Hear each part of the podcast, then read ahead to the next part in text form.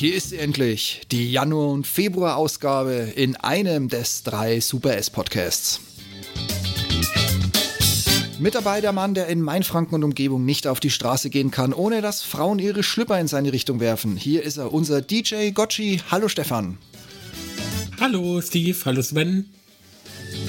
Und damit geht's weiter nach Mittelfranken in meine schönste Wahlheimat bisher. Hier ist der Mann, der Spotify um den Verstand bringt, da er nicht nur seine Episoden kontinuierlich durchnummeriert, sondern auch seine Unterfolgen brav, wie man es machen würde in Fliegerdeutsch, nach Alpha Bravo Charlie Delta Echo unterkategorisiert. Hi Sven. Ja, hallo ihr zwei. Und dann bin ich auch wieder dabei, der Mann aus der Mickey Mausesten Mickey Maus Hauptstadt der Welt aus Berlin. Hier ist euer Steve. Hallo. Thank you.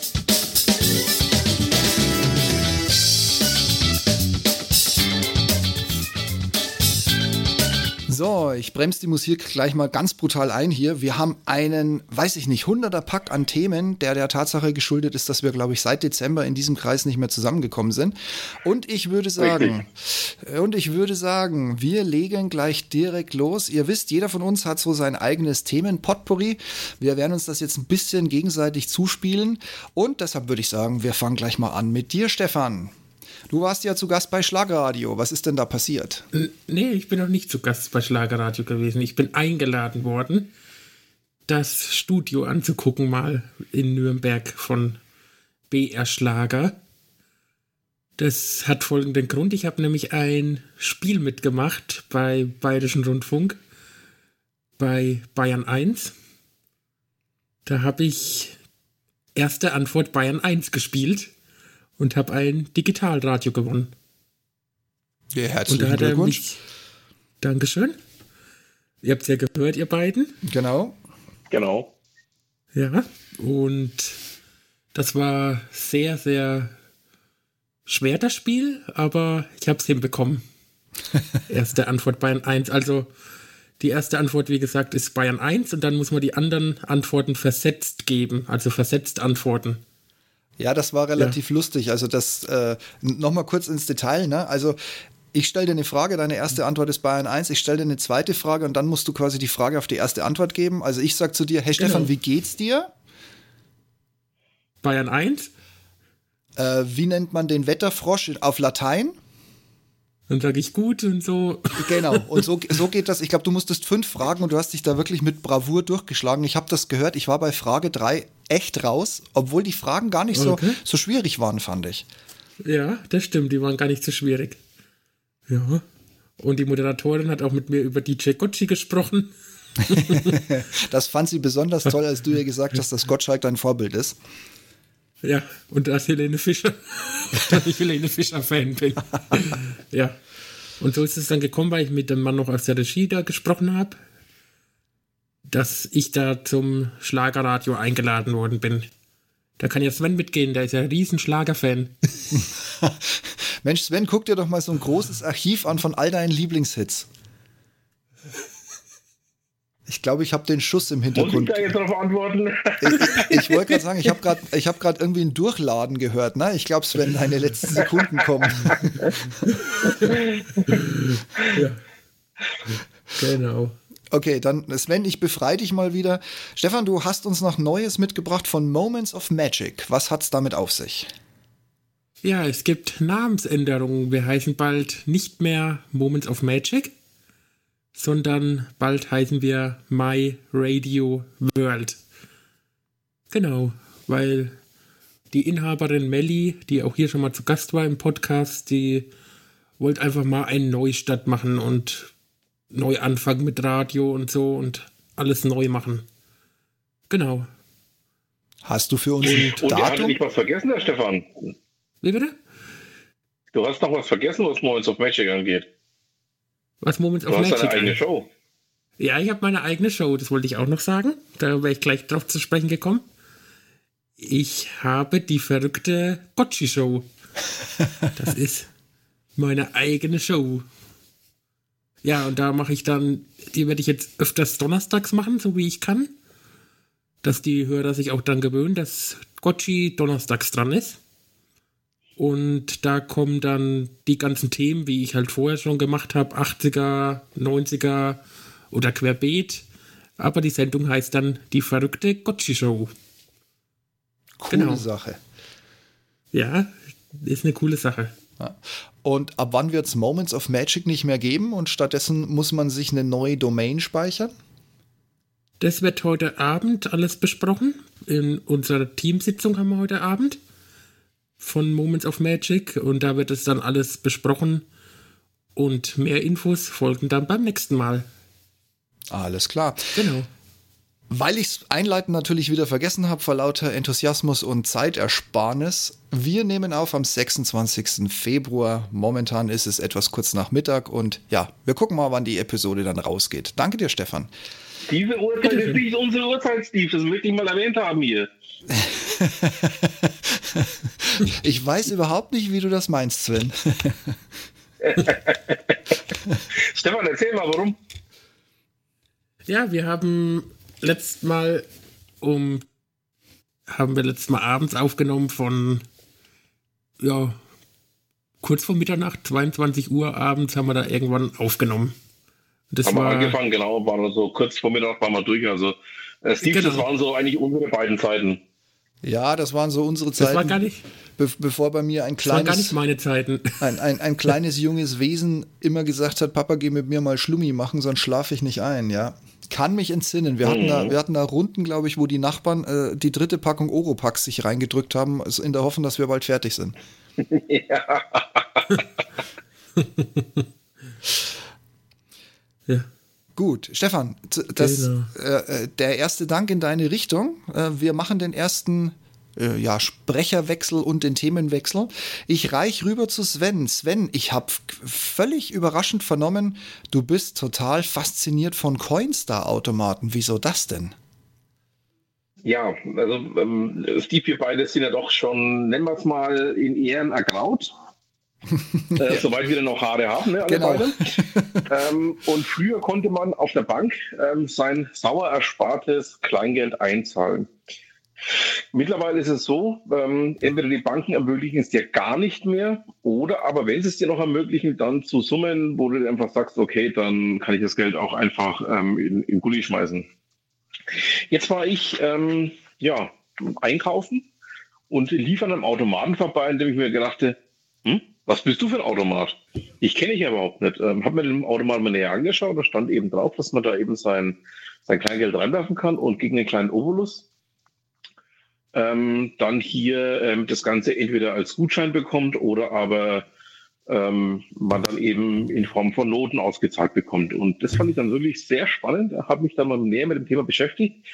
Ähm, bin dann auf die Firma gestoßen und habe durch super herausgefunden, dass das ein ähm, relativ neues, was heißt relativ neues, gibt es seit ungefähr vier, fünf Jahren, ähm, Konzept ist, die dann wirklich ähm, die Münzen wollen und dir dann dafür eben ja, Scheine geben. Also fand ich ziemlich spannend. Ähm, da kann man dann jetzt also auch zum meinetwegen Rewe Getränkemarkt seines Vertrauens, Edeka Getränkemarkt seines Vertrauens oder was auch ich was, Markt seines Vertrauens gehen, kann diesen Automaten aufsuchen, kann dort sein ganzes Kleingeld loswerden. Ziemlich geile Geschichte, finde ich. Ähm, Gerade auch in, in, ja, in jetzt aktuellen Zeiten, wo man sagen muss, ähm, ja, man hat vielleicht meinetwegen, was weiß ich, 25 ähm, Kilogramm Münzen daheim, dann kann man die einfach modernweise loswerden. Also ich finde das vor allen Dingen unfassbar praktisch. A, ich bin überhaupt kein Münzfan. B, ich bin eigentlich auch kein Scheine-Fan, aber die finde ich nach wie vor wesentlich praktischer als dieses äh, Münzgeld, erst recht seitdem der Euro rausgekommen ist. Ich, ich finde die Ein- und Zweier sind ja. völlig unnütz. Und die Fünfer, naja, gut, okay, die würde ich noch übrig lassen, damit wir wenigstens da noch mal rausgeben können. Aber was mich zum Beispiel auch nervt, ist, dass die 50er und die Einer gleich groß sind. Und ich glaube, die Einer und Zweier sind auch wieder gleich groß, damit sind die 50er Einer und Zweier gleich groß.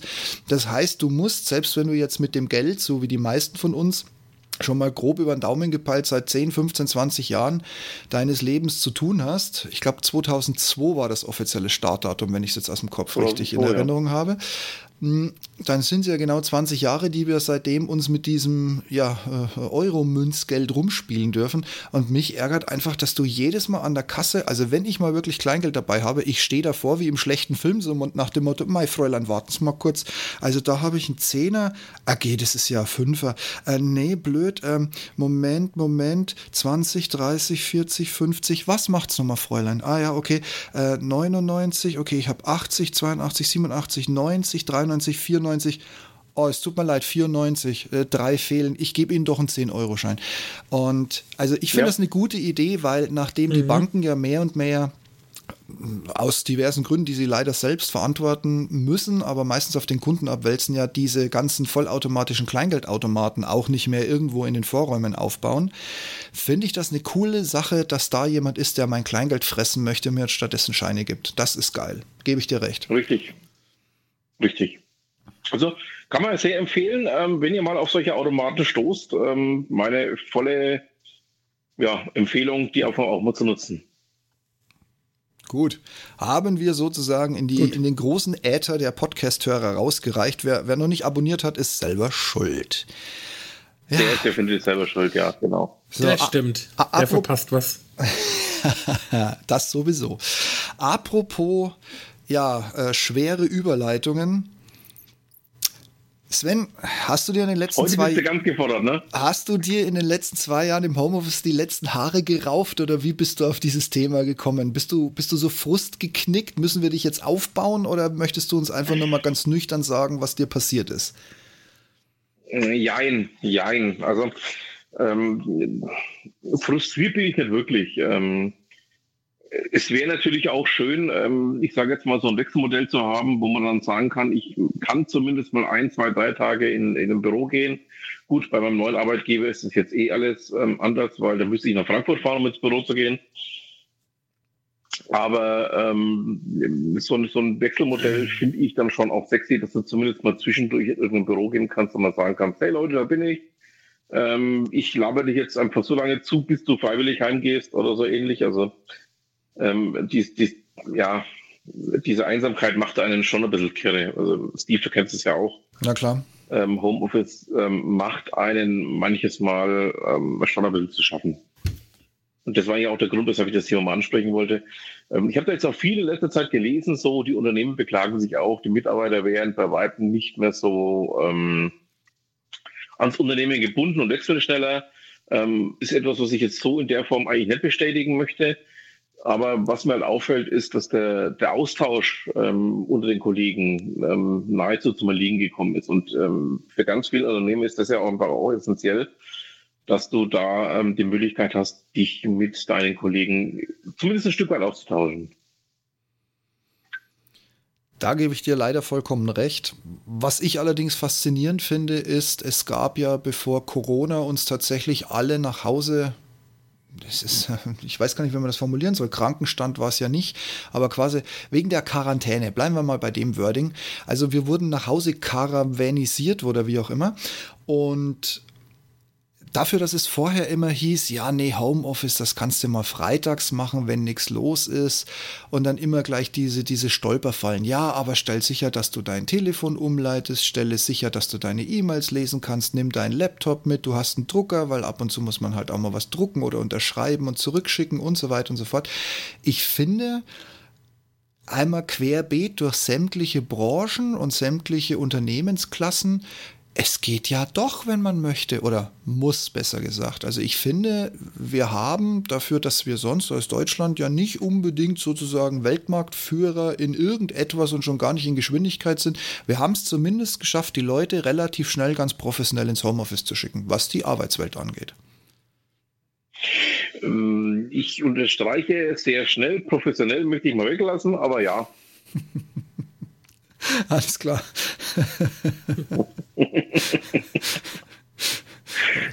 ja. Ach, Steve, wir sind über das herrlich böse und das gleich am Anfang. Das ja. kann nur gut werden heute. Das kann nur gut werden. Du, pass auf, dann lege ich einen oben drauf. Wie ihr mit Sicherheit hm? wisst, ich war mal früher, als es noch Number 26 heißt, äh, ein, einer, ich weiß nicht, einer der ersten, keine Ahnung, 100.000 Kunden ähm, bei Number 26, wie das Institut oder dieser Laden damals hieß, als, als klassisches Fintech in Berlin gestartet. Jetzt mittlerweile eher bekannt unter N26 oder N26. Und ähm, die haben mich ja irgendwann mal in einer Phase, wo gerade eben sehr viel gerade auf selbstständigen Portalen berichtet worden ist, dass sie ein enormes Sicherheitsproblem haben, dass Selbstständige nicht mehr an ihr Geld kommen oder dass die Konten teilweise leergeräumt sind. Und auch das fiel in eine Zeit, wo N26 gerade ganz aktiv Kundendienstpersonal eingespart hat. Also sprich, du hast morgens, Montagmorgens hast du dich in dein Firmenkonto bei N26 eingeloggt, bist entweder nicht reingekommen, weil sie dir es gesperrt haben, Geldwäscheverdacht oder was auch immer das war. Oder aber du hast aufgemacht und hast festgestellt, mein Kontostand ist auf Null und am Freitag waren noch 50.000 Euro drauf und ich müsste jetzt Gehälter bezahlen und ich müsste jetzt ein paar Lieferanten bezahlen und so weiter und so fort. Also in dieser Zeit, wo auch N26 mir ein bisschen auf den Nerv gegangen ist, weil sie mir meine Mastercard mal gesperrt haben, beziehungsweise ähm, eigentlich wollten sie sie mir gar nicht sperren, aber der Kundendienstmitarbeiter erinnert mich so an die Zeiten, als ich groß geworden bin mit Windows 3.1 und 3.11. Wenn man da bei Microsoft angerufen hat und gesagt hat, Entschuldigung, ich hätte gern ein Problem mit meinem Word, es schreibt nicht mehr, wenn ich schreibe, dann war die erste Frage, Ihr Computer ist eingesteckt. Äh, äh, wo jetzt genau? Im Strom? Ja, sonst könnte ich ja hier nicht mit Word arbeiten. Also, oder auch nicht mit Word arbeiten äh, ja, okay, ihr Monitor ist an. Äh, sag mal, willst du mich verarschen? Die sind mit dir bei N26 die gleiche Idiotenliste durchgegangen, so nach dem Motto, ähm, ich muss mal prüfen, ob ihr Konto gesperrt ist, rumpel, rumpel, rumpel, okay, ihr Konto ist nicht gesperrt und so weiter und so fort. Also aus dieser Zeit äh, habe ich ein bisschen rumgerantet über N26, weil es einfach ein blöder Mistladen geworden ist, der gar nichts mehr auf die Kette gebracht hat. Hat sich bis heute nicht geändert und das finde ich besonders geil. Unsere BaFin, man muss es leider dazu sagen, ist ja ein völlig zahnloser Tiger. Das ist ja eine Organisation, ob die jetzt da ist oder nicht also zumindest der gemeine Bürger merkt es nicht, auch wenn sie immer in, in heroischen Pressemitteilungen sich selbst beweihräuchen.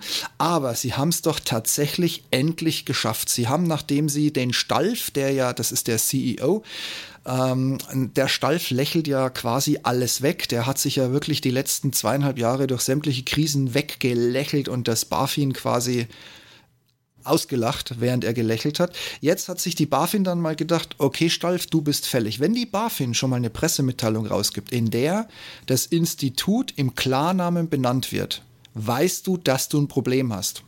Wahrscheinlich hat auch Stalf dann mal ganz kurz aufgehört zu lächeln. Auf jeden Fall, das Schöne an der Sache ist, die BaFin hat jetzt klipp und klar angeordnet, dass die dass das Institut N26 das Wachstum drosseln soll. Und zwar dürfen Sie äh, das Neukundenwachstum nicht mehr auf mehr als 50.000 Neukunden pro Monat ausweiten. Das kann natürlich für den Fall, dass N26 immer noch so beliebt ist, dass es äh, wehtut, was ich nicht verstehe. Aber wenn dem noch so sein sollte, tut das natürlich extrem weh, weil ja 50.000, das ist vielleicht dann relativ schnell erreicht. Und und das ist so eine kleine Fußnote, die jetzt den meisten nicht sagen wird, Forderungswerte an durch Immobilien besicherte Risikopositionen dürfen nicht mehr als, wobei die Zahl für einen Normalsterblichen gigantisch ist, 500 Millionen Euro betragen. So, das kann man jetzt mal auf sich wirken lassen. Letzteres, glaube ich, interessiert uns oder potenzielle Kunden eher weniger.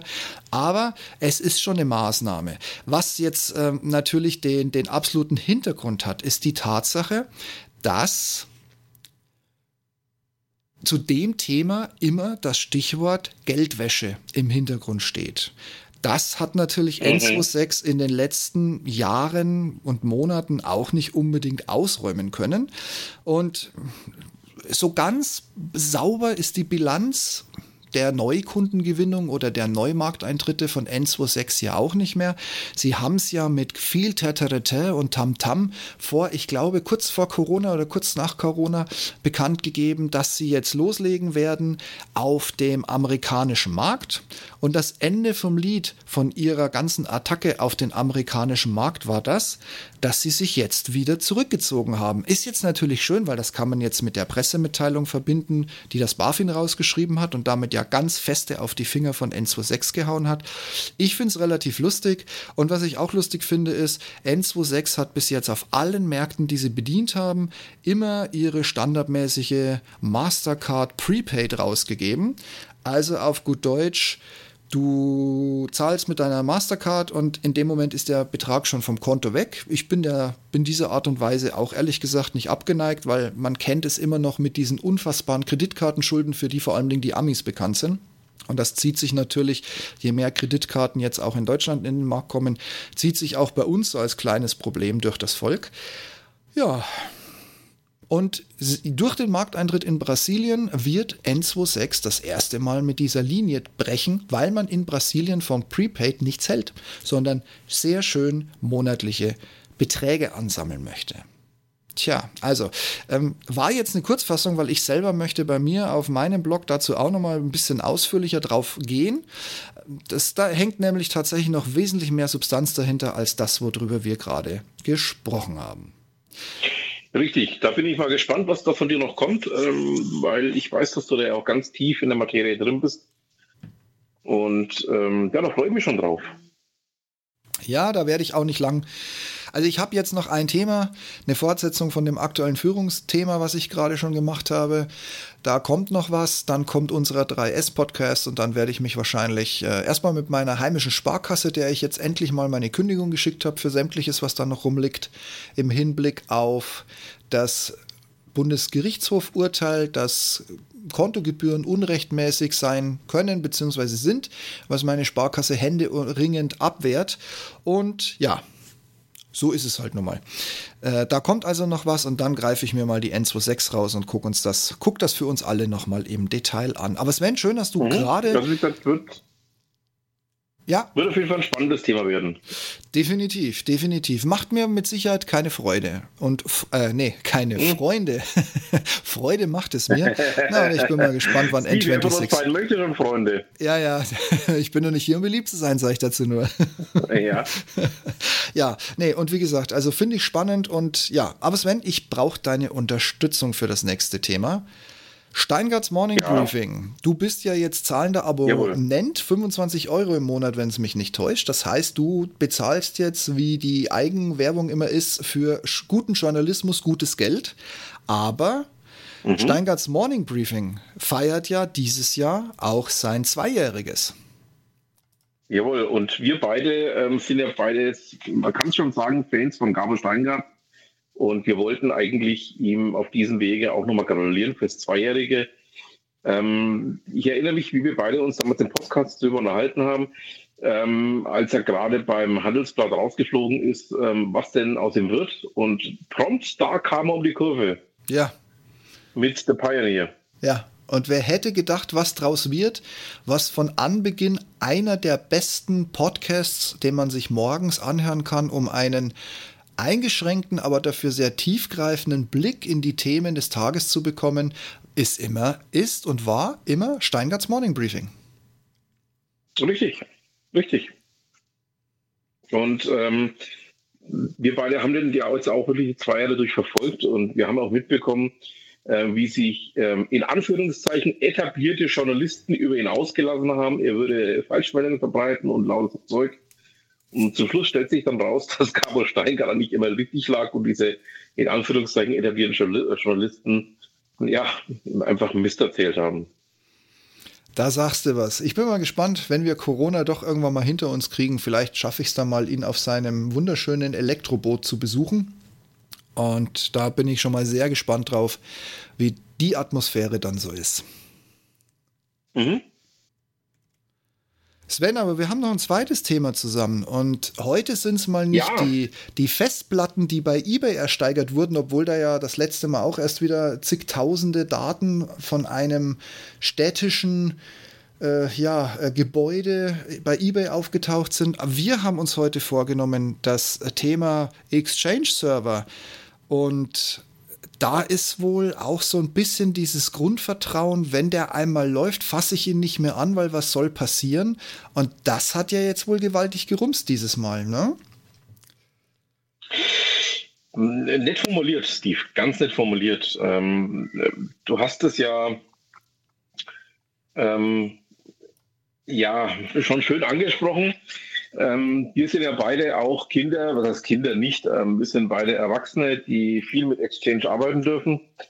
Ähm, und wir haben auch beide schon ganz häufig erlebt, ähm, dass ähm, diese Server dann irgendwann mal anfällig werden. Es liegt zum einen daran, ähm, dass diese Server falsch gewartet werden, beziehungsweise gar nicht gewartet werden. Und zum anderen liegt es auch sehr, sehr gerne ja, daran, dass ähm, viele einfach das gute alte Never Touch a Running System ähm, verfolgen. Und wenn das Ding einmal läuft, ähm, bitte auch keine Updates einspielen, bitte gar nichts einspielen. Ähm, das hat mich nämlich dann dazu gebracht, dass wir beide dann mal kurz auf das Thema anschneiden, ähm, weil wir nämlich zeitgleich auch große Probleme hatten ähm, im Bereich Exchange beziehungsweise auch in, im, im Bereich SD-WAN ähm, wo wir uns dann beide gegenseitig ähm, so ein bisschen getröstet haben, als es dann darum ging, hey, bei dir geht nichts, bei mir geht auch nichts, das ist einfach nur fürchterlich. Ja, also ich habe den großen Vorteil, dass ein, ein Unternehmen auf meiner Seite Gott sei Dank auf die Cloud-Lösung setzt. Da kann man jetzt zu stehen, wie man möchte. Aber der große Vorteil ist, du hast hier eben ein von Microsoft selbst kuratiertes Outlook, bei dem hoffentlich, hoffentlich, hoffentlich nicht auch irgendwann mal was schief geht. Also die Chance, dass das passiert, ist ja sehr, sehr groß. Aber immerhin an dem Outlook-Fehler sind wir vorbeigekommen, wo plötzlich sämtliche Verzeichnisse im schlimmsten Fall offen fürs Internet zur Verfügung stehen äh, man jederzeit auf irgendwelche E-Mail-Stränge zurückgreifen kann. Im Prinzip waren diese fehlerhaft oder seit längerer Zeit nicht mehr aktualisierten Outlooks offen. Wirklich einfach offen und man konnte ja. sie problemlos, wenn man denn weiß, wie man sowas macht, so Stichwort Active Directory. Wenn man das gewusst hat, konnte man mal bei verschiedenen Firmen anklopfen, mit einem kleinen Befehl über den Browser beginnen und schauen, ob man denn eine Antwort bekommt. Richtig. Und schon warst du drin und konntest bei dem mitspielen. Ja. Und das ist halt einfach dann schon ein starkes Stück. Da wollen sie alle hier einen auf dicken Datenschutz machen. Ähm, wollen hier ähm, auf der anderen Seite einen auf, wir verlegen alles in die Cloud machen und dann können sie es nicht einmal richtig warten. Also das ist dann, ja, wie soll, wie soll man das beschreiben? Das ist dann der Punkt, wo ich mir einfach nur denke, hey Leute, ähm, arbeitet ihr eigentlich auch was oder sitzt ihr nur da und ähm, schaut Netflix? Ja, vor allem, Dingen, ich kenne das aus meiner Zeit noch, wo ich wirklich aktiv Macintosh vertrieben habe, als man mit den Kisten tatsächlich wirklich noch besser arbeiten konnte als mit Windows-Maschinen. Das ist ja seit Windows 7, wenn du nicht gerade Color Management brauchst, definitiv Geschichte. Und ja. ich kann mich noch erinnern, Apple hat ja auch nicht alles richtig gemacht. Damals war das Internet aber noch nicht so weit. Also ich habe damals noch mit einem 56K-Modem und einer AOL-CD meine ersten Einwahlen in das große, weite Web gemacht. Und aber selbst damals hat Apple zumindest innerhalb dem, dem Monatszirkel ähm, zwischen, ich habe eine neue C äh, CD an euch Händler verschickt und ich schicke euch jetzt nochmal eine zweite CD mit, mit Bugfixes von dem, was ich letztes Mal verschickt habe, oder ihr installiert gleich grundlegend neu von beiliegender komplett neuer CD. Also selbst das hat damals schon besser funktioniert und wir reden jetzt über 1996, 1995, wenn ich so aus der Hüfte schießen soll. Und das lief in Teilen besser als heute, wo du am Internet hängst und eigentlich im Idealfall nur bestätigen musst, dass ein Update ausgeführt werden soll. Mhm. Ja, richtig. Ich habe 96 ins London angefangen. Ähm, das war der Zeitraum, ja, richtig. Und ähm, ja, das sind einfach, das sind einfach so, so Themen, wo, wo, wo dir, Steve, und auch mir gerne mal ähm, einfach nur noch die, die, die Erkenntnis ins Gesicht steht, so von wegen, hey Leute, habt ihr eigentlich gar nichts gelernt? Ja, vollkommen richtig. Also äh, man braucht sich nicht wundern, dass mittlerweile wahrscheinlich noch nicht mal mehr die Personalbereiche in einem Unternehmen das meistgehassteste irgendwas, Costcenter oder wie auch immer die Struktur bei euch im Unternehmen aussieht, ist, sondern dass es mittlerweile tatsächlich der IT-Bereich ist. Wenn man um die Ecke kommt und sagt, ich bräuchte da mal was, wird gemauert. Wenn man um die Ecke kommt und Fehler meldet, dann ist meistens der Nutzer der Vollidiot, der es nicht richtig bedienen kann. Und wenn von draußen eine Warnung kommt, dann sitzt der IT-Leiter da und versteht nur Bahnhof. Herzlichen Glückwunsch. Da kommt noch einiges auf uns zu, mhm. Sven. Habe ich, hab ich jetzt zuletzt auch wieder erlebt. Ähm, ich sage nur, ähm, diese lustige Thematik, die wir jetzt hier mit äh, Log4j gehabt haben, ähm, äh, dermaßen überforderte IT-Leiter habe ich schon lange nicht mehr gesehen. Ja, ja. Dabei ist es doch gar nicht so schwierig. Richtig. Ja, Steve, lass uns lieber das Thema wechseln, bevor ich noch bösartig werde. Ja, ich, ich, befürchte, du wirst noch, aber das ist ein anderes Thema. Liebe, oh, was ihr alle da draußen nicht mitbekommen habt, war, unser lieber Stefan hatte einen kurzen Wackler im Wi-Fi, ist rausgeflogen, hat sich jetzt auch über den vereinfachten Weg über Telefon uns wieder angeschlossen. Und lieber Stefan, du möchtest uns was erzählen über einen Markennamen, der wieder da ist, von de mit dem wir ja eigentlich gar nicht gerechnet haben. Was ist denn los hier? Ja, Schlecker soll wieder zurückkommen die Drogeriemarktkette Schlecker. Ein Unternehmer aus Österreich hat jetzt den Namen gekauft und möchte halt wieder Schlecker zurück auf den Markt bringen.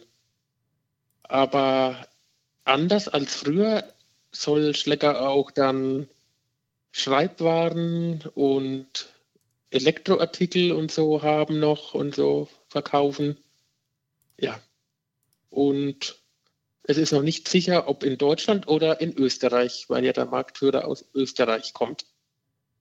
Verstehe. Genau. Und damals war ja die Pleite von Schlecker, das haben ja alle mitbekommen. Da war ich noch ziemlich jung, das habe ich nicht so richtig miterlebt. Genau.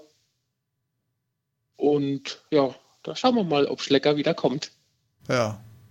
Ja, das, das erinnert mich so ein bisschen an diese Otto-Quelle-Thematik. Ähm, Quelle den Markennamen gibt es ja auch nach wie vor, gehört halt jetzt zu Otto, genauso wie Neckermann. Ja.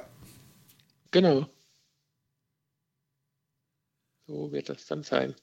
Ja, wobei ja von Quelle ist ja nur übrig geblieben, ich glaube Quelle, Re nee, Neckermann Reisen ist übrig geblieben und von Quelle genau. ist übrig geblieben der, was war das, ähm, weiß, äh, war es der weiße Bereich von den Haushaltswaren, der nach wie vor als Quelle fundiert? Die weißen sind noch da, ja. Ne? Und, und also alles andere ist ja in der Konkursmasse untergegangen. Aber Sven, wie gesagt, du bist am nächsten dran. Wenn du den Frankenschnellweg runterbretterst oder raufbretterst, je nachdem, der Quelleturm steht. Ein Hoch auf den der Denkmalschutz. ja, richtig.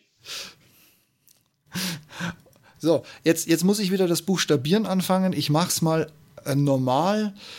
Lieber Stefan, du hast eine neue ALEXA-Show. Was bitte? Genau. Eine neue, ich darf es auch nicht sagen, weil ich habe hier eine im Zimmer stehen. Ich auch ich nicht, ich auch nicht. ja, eine Echo, eine Echo-Show. Also, ich sage jetzt mal doch, eine Alexa Echo-Show. Genau, man hat nicht reagiert. Jetzt hat sie reagiert. die habe ich zu Weihnachten von meinen Eltern bekommen, die Echo Show 8. Ja, mit Bildschirm und so und hat sehr guten Klang. Und damit bin ich richtig zufrieden. Kann man Videoanrufe machen. Und einfach der Hammer, die Echo Show. Kann ich nur empfehlen. ich habe es auch schon mit Sven ein paar Mal drüber gehabt, dass die einen super Klang hat. Alles klar. Und Sven mhm. hat ja und Sven hat ja auch eine Echo-Show. Genau, ich habe ich hab sozusagen nahezu alles, was es ähm, gibt davon. Ähm, was ich nicht mehr habe, ist die Telefonie. Was ich auch nicht mehr habe, ist die Autoversion. Die Autoversion ist ungefähr genauso grässlich schlecht wie die, wie die Telefonie. ähm, ja, also das waren, waren Dinge, die ähm, mich beide nahe dran gebracht haben, Dinge anzuzünden. Äh, kann ich verstehen, weil du weißt, die Telefonie habe ich ja auch zwei oder drei Tage über sowohl eine mhm. Alexa, ja, jetzt habe ich es gesagt, verdammt nochmal, gleich, gleich sagt sie wieder was Sinnvolles zu meinen Kommentaren hier, noch hört sie mir zu, jetzt spreche ich mal schneller. Ich habe ja auch eine Alexa-Show. Ja, das weiß sie leider nicht. Das weiß ich auch, dass sie das nicht weiß. Ich habe ja auch eine ALXEA-Show, allerdings tatsächlich, nee, zwei sogar, allerdings tatsächlich Ausgabe 1. Also die aller, allererste, die rausgekommen ist. Die verstaubt leider hier mhm. in Berlin im Schlafzimmer wunderschön in einem Regal, wo unsere Kleine ab und zu mal ausräumt und dann auch völlig andächtig vor diesem komischen Gerät hängen bleibt, weil ihr das überhaupt nicht sagt. Ich fand die zu ihrer Zeit damals wirklich klasse. Zu meiner Zeit war allerdings das Problem, die hatte kaum jemand. Und Klar ja. haben wir damals auch viel über ALXL, ALEXA telefoniert oder uns gegenseitig diese, diese Pushs geschickt, diese Opt-ins oder wie auch immer die gleich wieder hießen. Da haben wir viel hin und her geblödelt damals, aber die Show war nicht so weit verbreitet. Also finde ich cool, dass du sowas mhm. hast, Stefan. Ja, und ich muss noch dazu sagen, letzt habe ich eine für die Mama gesucht, für die Küche, weil Mama hat eine neue Küche bekommen und da wollte sie auch ein bisschen Musik hören. Da habe ich jetzt eine bei eBay Kleinanzeigen gefunden, eine Echo Show 5. Und da hatte ich einen guten Kaufberater, den Sven. Ne, Sven, kannst du dich ja noch erinnern. Eigentlich wäre sogar der Steve der bessere Kaufberater von uns beiden, weil der nämlich noch deutlich mehr Erfahrung damit hat. ja, und dann habe ich eine Echo Show 5 für die Mama gekauft, so eine kleine, auch mit Bildschirm für die Küche und Mama ist richtig zufrieden. Was? 30 Euro hat einer bei eBay Kleinanzeigen verkauft. Und ja, ist er über mein Konto noch angemeldet und steht bei der Mama in der Küche. Was will man denn mehr Kann als eine zufriedene Mama mit einer ALX, ALEXA, genau. jetzt kriege ich es schon gar nicht mehr raus, in der Küche. genau, das stimmt.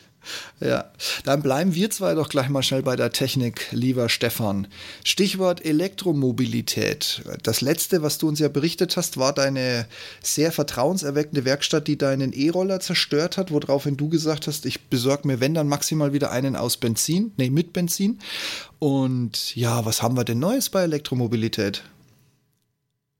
Ja, also ich bin immer noch bei Benzin-Motorroller und bin sehr zufrieden. Und mein E-Bike tue ich jetzt demnächst wieder auch rausholen im Frühjahr. Wird wieder E-Bike gefahren. Und der Papa kriegt bald was Neues. Der kriegt bald ein Hybrid-Auto, ein Hybrid. Also aus Benzin und Elektro kriegt er bald einen Hybrid-Geschäftswagen. Und darüber werde ich dann auch berichten, wie das wird mit Papa sein neuem Auto. Ladebox hat Lass mich mal kurz was Böses einwerfen zum Thema Hybrid. Ähm, ihr habt ja alle von diesem ähm, Amokfahrer in Fürth mitbekommen. Ja. Und als es dann da so schön gebrannt hat, hat es immer Pop, Pop, Pop, Pop, Pop gemacht. Das waren übrigens die Akkus von einem Hybrid-Skoda, äh, die da hochgegangen sind. Von einem Hybrid was?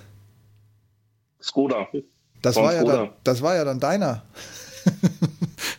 Äh, ja, ich habe keine Hybrid, aber ja. Weil ich bin nämlich, ich bin nämlich äh, ungefähr eine Stunde vorher die Straße hochgelaufen. Ich war nämlich bei einem Bekannten, der da ums Eck wohnt. Hm. Ähm, hab dann unten ähm, in dem Parkhaus geparkt, das unten da an dem, an dem Schwimmbad ist, und bin die Straße hochgelaufen, um zu meinem Bekannten zu laufen, ähm, der eine Straße weiter wohnt. Und ähm, bin an dem Auto noch vorbeigelaufen und ähm, als ich dann nicht mehr die Straße runterlaufen konnte, hat dieses, haben die Akkus dann pop, pop, pop gemacht. Ja, also das, das wollte ich nur ganz kurz einwerfen zum Thema Hybrid. Ja, das ist äh, nach wie vor so das größte Problem, das uns die nächsten Jahre noch beschäftigen wird, bis wir irgendwas anderes als Lithium in die Akkus drücken können, weil Lithium ist ja leider ein Stoff, der hochgradig brandgefährdet ist, ich sag's mal so. Und dadurch, dass man ja die Akkus ja. heutzutage mehr und mehr in Zellenverbände steckt, wenn da jetzt einer anfängt zu brennen und du kannst und sollst vor allen Dingen diese Akkubrände ja um Gottes Willen bitte nicht mit Wasser bekämpfen, weil du brauchst im Unterschied, ich habe vor kurzem erst was gelesen im Hinblick auf diesen, auf dieses Schiff, das momentan, ich weiß nicht mehr auf welchem Ozean äh, führerlos vor sich hintreibt, das irgendwie 4000 Autos geladen hat, davon wohl 1200 oder 1800 E-Autos, die jetzt alle der Reihe nach abfackeln. Und sie haben festgestellt, sie geben das Schiff einfach auf, weil sie keine Chance haben, das zu löschen, obwohl sie von Salzwasser umringt sind. Aber wie gesagt, Wasser ist nicht unbedingt das bevorzugte Mittel der Wahl, um einen brennenden Lithium-Akku zu löschen. Und Richtig. das ist natürlich, äh, weil du gerade natürlich auch Tiefgarage gesagt hast, das ist natürlich auch eine Herausforderung. Ich finde es immer lustig, dass die Ladesäulen von E-Autos grundsätzlich direkt unten rechts neben den Frauen und links neben den Behindertenparkplätzen sind, damit ja die ganze mhm. Bude abbrennt, wenn da unten mal ein Tesla oder äh, irgendeine andere Marke, sucht euch eine aus. Und ich rede jetzt von einem echten E-Auto und nicht diesen Hybridautos. Und ja, also ich finde das immer hochgradig, also oder anders gesagt, da hat mal wieder ein Architekt sein, sein Geschäft nicht verstanden. Die Dinger müssen ganz nach oben, am besten ins Freie, damit man sie vielleicht noch mit einem ADAC-Hubschrauber und äh, passendem Löschmittel äh, und in den Griff kriegt. Ansonsten lässt man die Dinger einfach ausbrennen. Du hast einfach keine Chance, das Zeug zu löschen. Genau. Richtig. Und da können wir ja dem Papa, wenn er sein E-Auto hat, sein Hybrid-Auto, können wir ihn mal in einen Podcast einladen, dass er mal darüber berichtet. Wir laden ihn zweimal ein. Einmal, wenn das Auto bekommen hat und das zweite, wenn das Auto gebrannt hat. Genau. Okay, dann machen wir so. genau. genau, so machen wir das. Ah, Sven wird schon böser und böser. Das heißt, ich muss jetzt definitiv mal wieder runterblättern, Sven. Du hast ja ein paar Themen. Ich, ich, ich hole dich jetzt erstmal wieder so ein bisschen ruhig runter. Mhm. Und ja. du, du wolltest uns irgendwas erzählen, was jetzt so bei Alphabet aktuell gerade passiert. Ja, ähm, Steve, ähm, wir beide haben ja auch schon öfters mal ähm, uns zum Thema Alphabet ja geäußert. Ähm, früher hieß der ganze Laden ja Google, mittlerweile heißt er noch Teilbereiche von Google. Der Rest heißt Alphabet. Ähm, äh, scheinbar gibt es wohl jetzt Auflösungserscheinungen. Also es, es, es, tut sich so ein bisschen was so in Richtung ähm, etwas, was wir ja vor, vor, lass mich lügen, zweieinhalb, drei Jahren schon angekündigt haben dass es dem Laden wohl irgendwann nochmal ähm, mehr oder minder zerreißen wird. Also es, es, läuft so ein bisschen in die Richtung, muss man sagen. Also irgendwas ist ein Busch. Ähm, und ähm, Teile von diesem, von diesem Konstrukt ähm, sind wohl gerade komplett in Auflösungsbegriffen. Ähm, finanziell funktioniert das Ganze auch nicht wirklich und ähm, ja, scheint wohl die Holding in der Form so nicht mehr zu brauchen. Zumindest ähm, hat man den Eindruck, wenn man mal auch auf die Zahlen schaut, die das Unternehmen so, so abwirft. Also ähm, ein rotes Minus ist nett formuliert, würde ich sagen. Verlust 1,3 Milliarden, ja. Und das nur im letzten Quartal. Ich weiß nicht. Ähm, ein einzige Unternehmen in dem ganzen Konstrukt, das noch einigermaßen abwirft, ist Google selber. Und der Rest ähm, erwirtschaftet nur noch miese. Ähm, dazu auch noch die Thematik mit Google Pay ähm, das ja auch nach wie vor ähm, im Vergleich zu zum Beispiel Apple Pay einfach abstinkt. Ähm, ich weiß nicht. Äh, finanziell ähm, wird das Ganze sehr desaströs und ähm, ob da überhaupt nochmal Erfolg reinkommt, man weiß es nicht. Steve, ich denke, was was sagst du dazu? Also meiner Meinung nach ähm, wird entweder die ganze Bude in Luft fliegen und es bleibt nur noch Google übrig oder aber ähm, ja. Also ich fange mal mit dem Google Pay-Thema an was ja Google, und das mhm. verstehe ich zum Beispiel überhaupt nicht, was Google uns ja gerade in Deutschland bis heute verheimlicht, ist die Tatsache, wenn du die Apple Pay-Seite aufmachst und die teilnehmenden Kreditinstitute aufmachst und dann die Seite von Google aufmachst, die auch problemlos im Netz abzurufen ist, wirst du feststellen, dass Google, ohne dass wir es wissen, in Deutschland und wahrscheinlich auch in weiteren Ländern Apple weit, weit, weit voraus ist, was die Anzahl der bedienten Institute angeht. Verstehe ich nicht, dass da nicht, dass da nicht mehr getrommelt wird. Erst recht, weil Google Pay führt für mich, wobei ich es heute erst wieder benutzt habe und es eigentlich mein Hauptzahlungsmittel ist, äh, das Handy irgendwo hinzuhalten und nicht wegen Corona, sondern einfach, weil ich es wesentlich einfacher finde, ab einer gewissen Summe schnell den Fingerabdruck oder das Gesicht hinhalten zu müssen und eben nicht eine PIN von einer Karte oder eine PIN vom Handy und dann nochmal eine PIN des Zahlungsträgers irgendwie einzugeben, sondern halt einfach wirklich mit einem Tab oder einmal blinzeln, zack, schon ist eine Zahlung autorisiert. Finde ich, hat einfach ja, Stil. Dahingehend, dass es einfach einfach ist. Und vor allen Dingen, ich kann ja bei Apple Pay, äh, Quatsch, was weiß ich von Apple Pay. Bei Google Pay kann ich ja sämtliche meiner Kreditkarten hinterlegen. Also ich bin ja zum Beispiel bei Revolut, ich bin Gott sei Dank nicht mehr bei N26 und ich bin ja auch bei Vivid und noch bei ein paar anderen Instituten. Und ich habe ja sämtliche Kreditkarten, die ich von da habe, hinterlegt. Und ich finde einfach die, diese völlig entspannte Einfachheit, wie, wie ich, ich schiebe eine, also ich mache das Handy an, das geht über den Sperrbildschirm, da gibt es einen wunderschönen Tastaturgriff, wo ich sofort hinkomme. Dann schiebe ich meine Amazon-Karte einfach eins weiter und schwuppdiwupp zahle ich mit der anderen Karte und wenn ich das das nächste Mal mache, ist meine Standardkarte wieder eingestellt, also meine Amazon-Karte. Finde ich ganz galant, finde ich super was mir einfach da fehlt, und dann mache ich den Bogen auch zu dem, was du gerade über Alphabet berichtet hast, sie haben einfach keinen Plan. Sie kündigen viel zu spät, nachdem Apple das in den USA schon längst umgesetzt hat, kündigen sie an, ja, nee, also wir werden nicht nur in den USA ein, ein Zahlungs-Irgendetwas mit Konto im Hintergrund machen, wir machen das weltweit. Wo man natürlich sagt, okay, Google hätte natürlich diese Strahlkraft und vor allen Dingen dieses Vermögen, um im Hintergrund zu sagen, alles kein Problem, ich mache meine eigene eigene Bank und wickle das dann über meine jeweiligen Niederlassungen ab, weil ich meine, es, es gibt kein Land, wo Google nicht irgendwie vor Ort sitzt. Das gibt es einfach nicht. Aber auch da, das haben sie angekündigt. Sven, korrigier mich. Ich glaube, wir haben jetzt eineinhalb Jahre darauf gewartet, endlich mal ein Google-Konto zu bekommen und vielleicht sogar eine Google-eigene Kreditkarte dazu. Und ich glaube, vor drei Wochen ja. haben, sie, haben sie ganz offiziell über so ein kleines Statement, das dann die Fachzeitschriften verbreiten dürften, bekannt gegeben, dass das wiederum gestorben ist wo ich sage, typisch Richtig. Google. Einfach typisch Google. Einfach mal ja. rausgeschmissen, rausgerufen, viel zu spät. Die Konkurrenz hat es schon längst, aber sie trommeln halt immer noch mit ihrem Werbegeld ganz fleißig und versuchen sich da weit nach vorne zu positionieren. Aber ich muss ganz ehrlich sagen, also auch dieser, dieser Umbau der App, der ja in den USA hochgelobt wurde, mit diesen, ich kann Zahlungen teilen und ich kann was auslegen und ich krieg's von meinen Freunden wieder zurück. Also so Funktionen, wofür du heutzutage kostenpflichtig irgendwelche teuren Apps dir besorgen musst und dann hast du aber trotzdem nicht alles in einem, weil du kannst zwar dann das Trinkgeld eingeben, du kannst den Rechnungsbetrag eingeben, du kannst sagen, wie viele ihr seid, du kannst sagen, ja, der eine hat nicht so viel Kohle, der soll nicht 50 Prozent, sondern 20 Prozent bezahlen oder wir übernehmen das und der zahlt gar nichts. Dafür brauchst du eine eigene App, dann hast du den Betrag. Dann hast du aber immer noch keine Zahlungsabwicklung im Hintergrund, dass du sagen kannst, ich schicke dir, lieber Sven, eine Aufforderung, zahl doch mal bitte inklusive Trinkgeld eine 8,50 Euro vom letzten Griech Griechenbesuch den ich mit Karte bezahlt habe. Richtig. Ne, dass das alles hätte Google in einer App vereint. Und jetzt, wo sie irgendwann, weiß ich gar nicht mehr, ich glaube letztes Jahr oder so mal Dezember, November angekündigt haben, so, also wir wären jetzt soweit, wir rollen das weltweit aus, dann ist wieder nichts gekommen und Anfang diesen Jahres kam die Meldung, das wird auch nicht mehr passieren, weil sie stellen das schon wieder ein.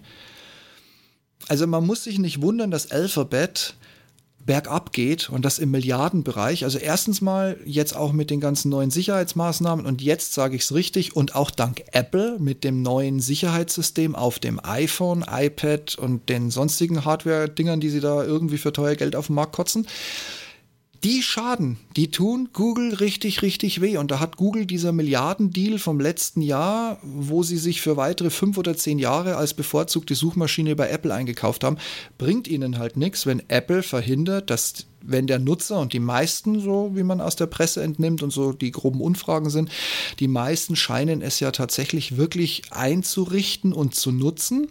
Das heißt, du kannst viel über Google suchen, aber wenn danach keine Ergebnisse zu Google-Alphabet kommen, kannst du sie auch nicht vermarkten. Und das tut einfach weh. Und jetzt muss Google endlich das lernen, was Kritiker der ganzen Welt seit Jahren, wenn nicht sogar seit Jahrzehnten ihnen endlich mal sagen. Hört mit eurem Bullshit auf. Konzentriert euch aufs Kerngeschäft und das ist nun mal eine Suchmaschine, die über Anzeigen Geld generiert nicht schlecht nach wie vor, aber es wird eindeutig weniger. Und hört auf mit eurem ganzen Bullshit-Modellen. Das wird mich wahrscheinlich auch treffen, weil ich glaube, dass diese Pixel-Phones, auch wenn jetzt das aktuelle, was ist gerade draußen, Pixel 6, glaube ich, sehr, sehr erfolgreich ist, endlich mal sehr, sehr erfolgreich ist, weil die Telefone haben zwar immer irgendwo eine technische Klatsche, die Google auch nie irgendwie groß ausbessert, beziehungsweise sie verschlimmbessern es über Software-Updates. Aber ich glaube, auch die Handysparte, die Google-eigene, wird da keinen Bestand haben und sie werden das, was von HTC übrig ist, abstoßen müssen. Aber ich gebe mhm. dir recht, ähm, sie verbrennen viel zu viel Geld dafür, dass einfach hinten definitiv nichts bei rauskommt. Und die Zeit, wo du sagst, ich habe daraus gelernt, ich habe den Markt kennengelernt, ich habe Kunden kennengelernt, ja, ganz ehrlich, da brauche ich mich bloß fünf Minuten vor eine Sparkasse stellen und den Leuten zuhören, wenn sie rein und rausgehen. Dann habe ich den Kunden auch kennengelernt. Aber deshalb kriege ich ihn nicht von der Sparkasse weg. Das ist das, ist das Thema. Und ähm, für mich, ja, kommt noch, für mich kommt noch ein, ein zweiter Punkt hinzu. Ganz einfach auch ähm, ähm, der, der, der Punkt, dass du dass du einfach nicht merkst, dass dieses Unternehmen äh, irgendeine Strategie fahren würde. Die fahren im Endeffekt ähm, auf Sicht, und zwar in einer Formaufsicht, bei der du dir denkst, ähm, dagegen wird der aufgeschreckte Hühnerhaufen noch, noch durch, ähm, durchstrukturiert. Ja, genau.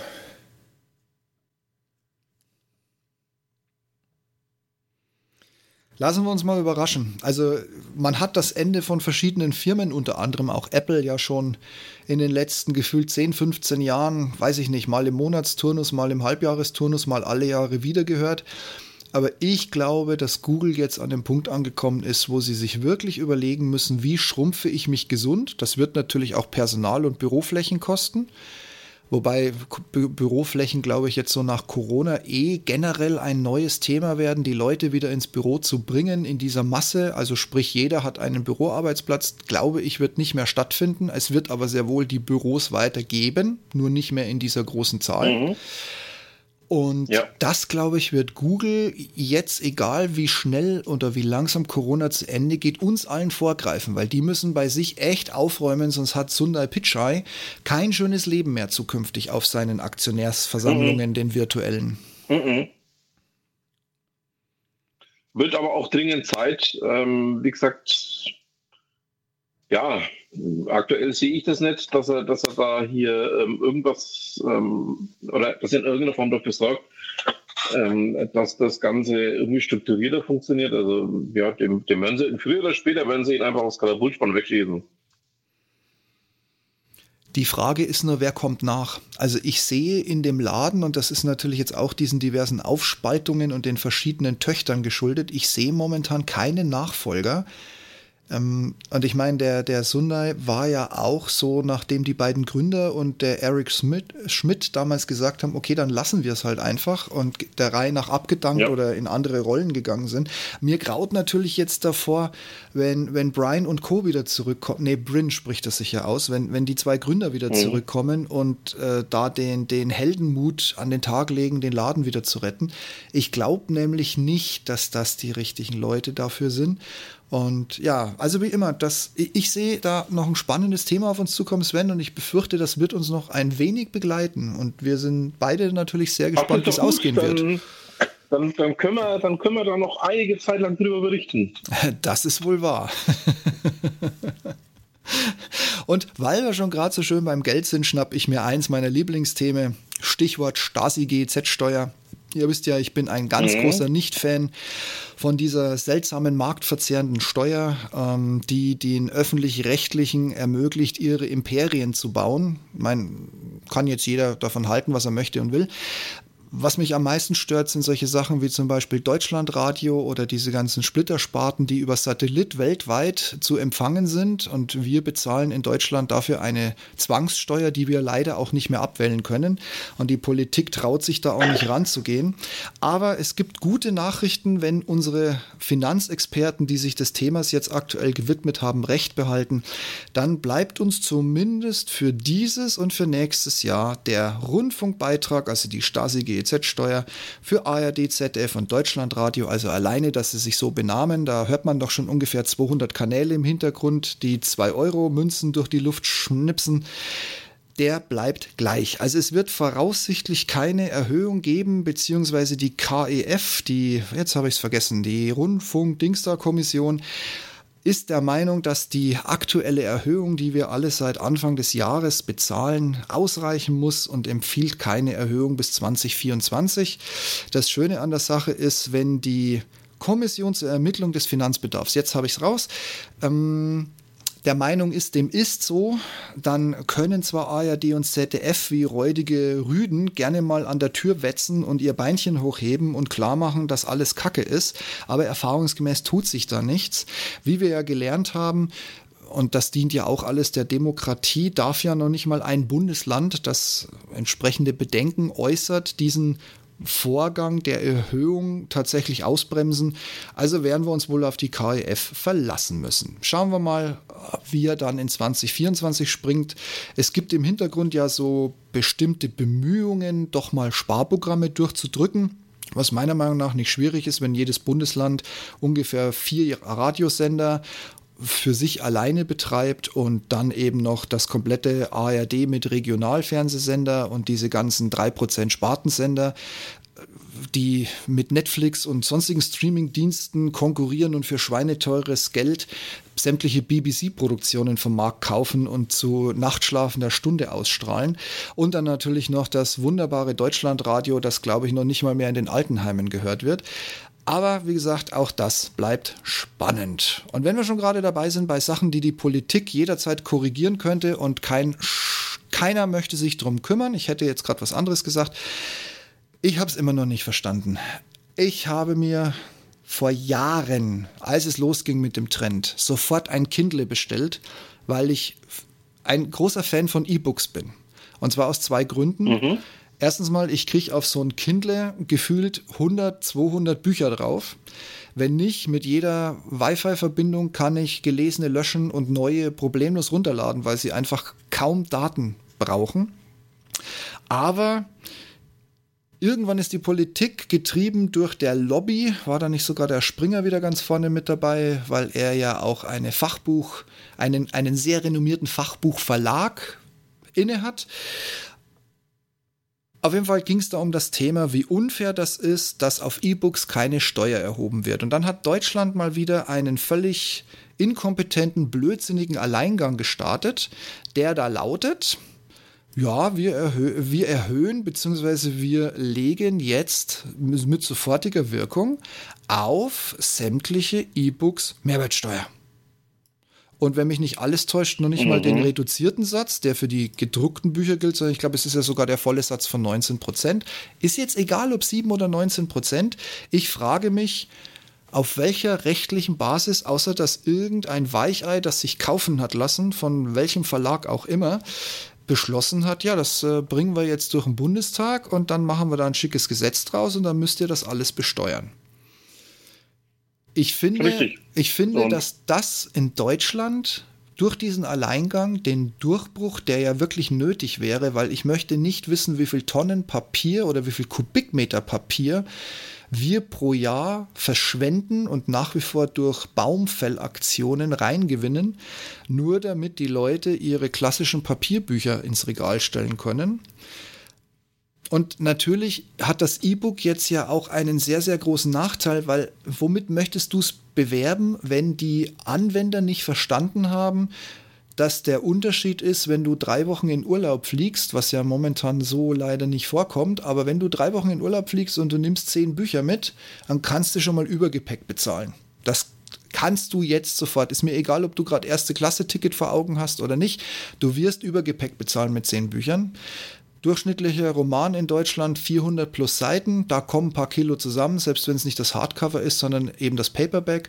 Das wiegt was, Leute, also da kommt was zusammen. Ja, und so ein Kindle, den kannst du in die Hosentasche stecken. Den legst du beim Durchläuften aufs Band und damit fällt der in keinerlei Berechnung irgendeiner Airline mit ein, dass du den dabei hast. Und da hast du halt mal schnell deine 50, Richtig. 60, 70 Bücher mit drauf.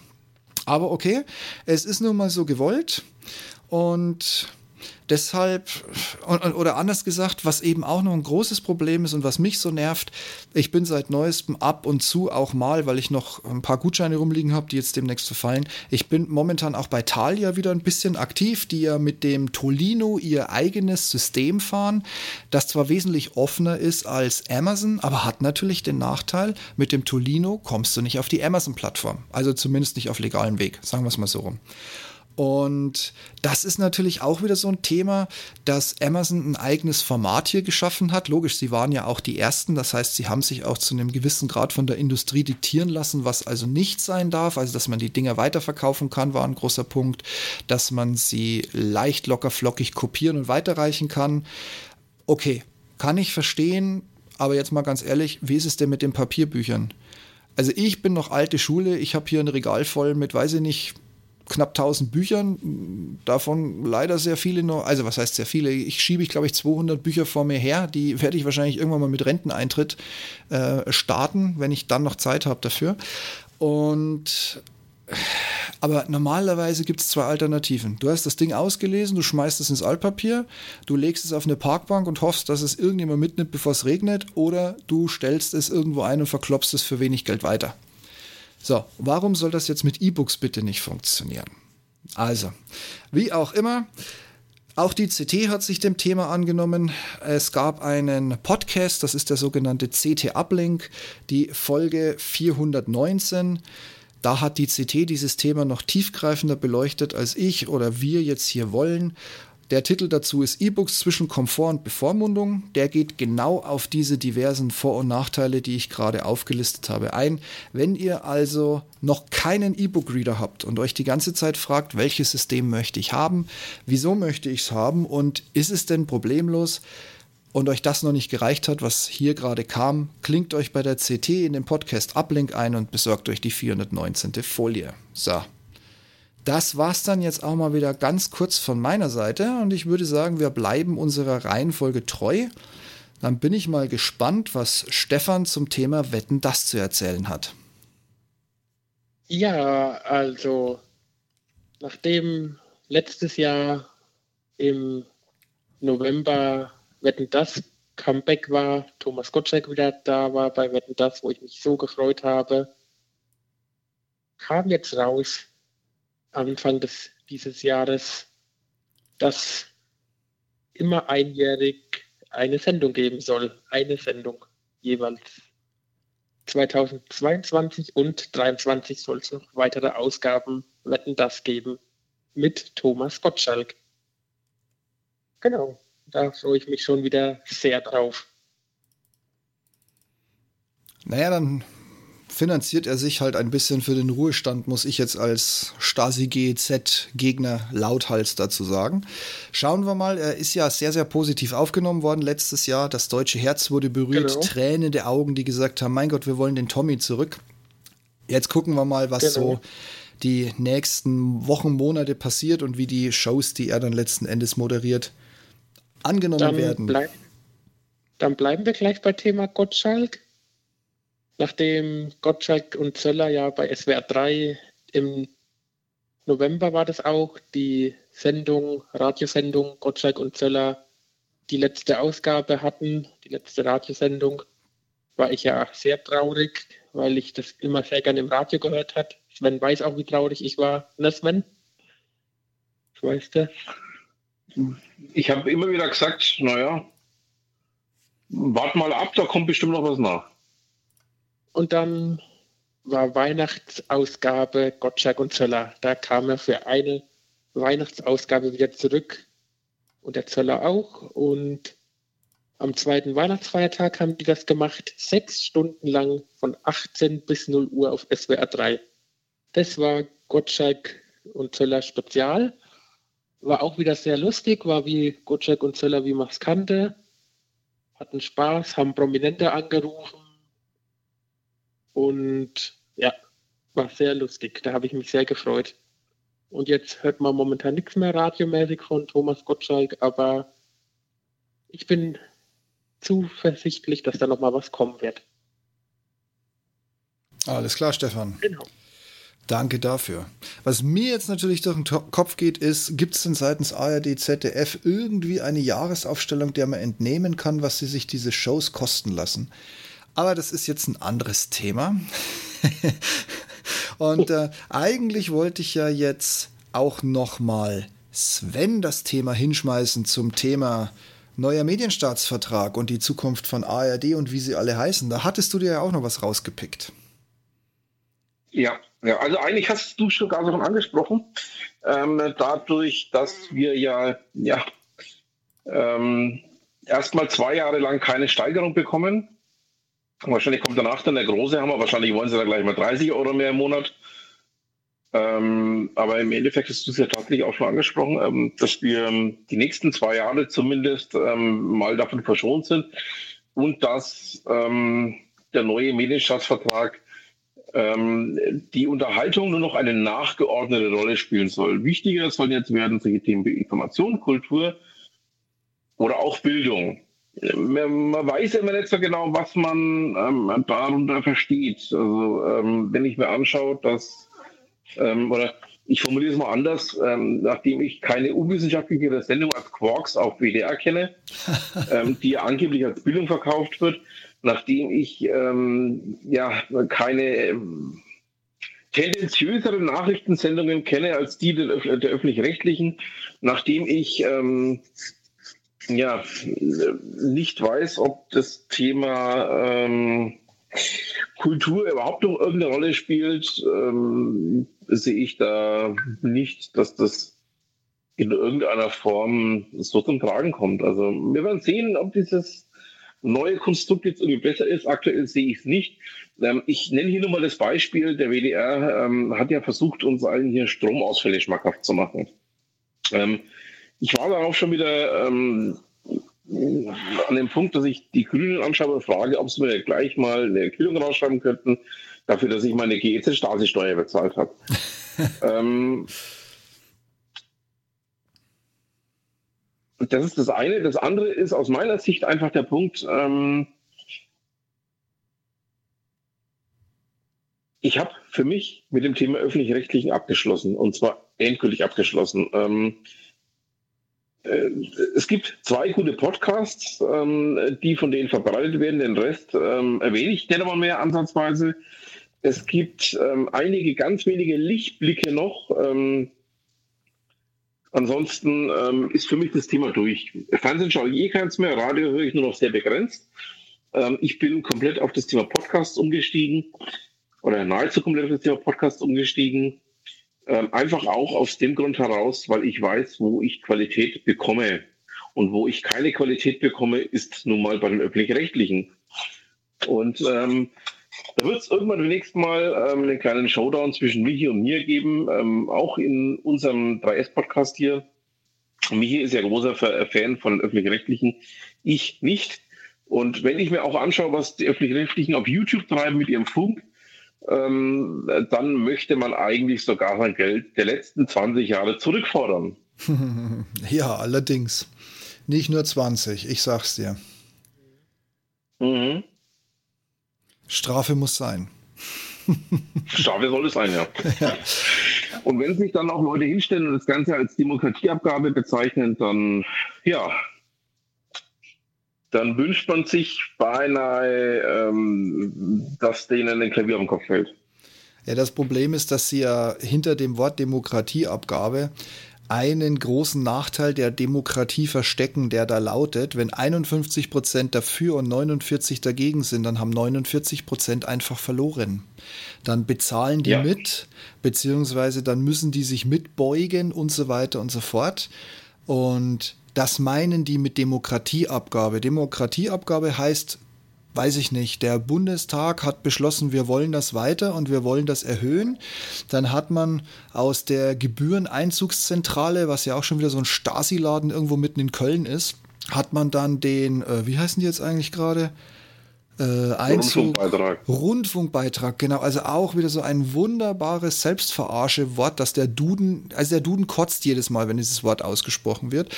Und dann hat man da so diesen Mistladen draus gemacht. 100% private Anstalt darf und bekommt vollautomatisiert zu jedem 30. sämtliche Daten aus sämtlichen Einwohnermeldeämtern. Also meiner Meinung nach müsste allein schon die DSGVO dem ein Ende setzen, weil das einfach nicht mhm. geht. Ähm, als ich noch in der Fluglärmkommunikation war, und das war in Frankfurt nicht unbedingt ein beliebtes Thema, der Flughafen Leipzig-Halle, für den ich, zuständig war, war auch sehr aggressiv.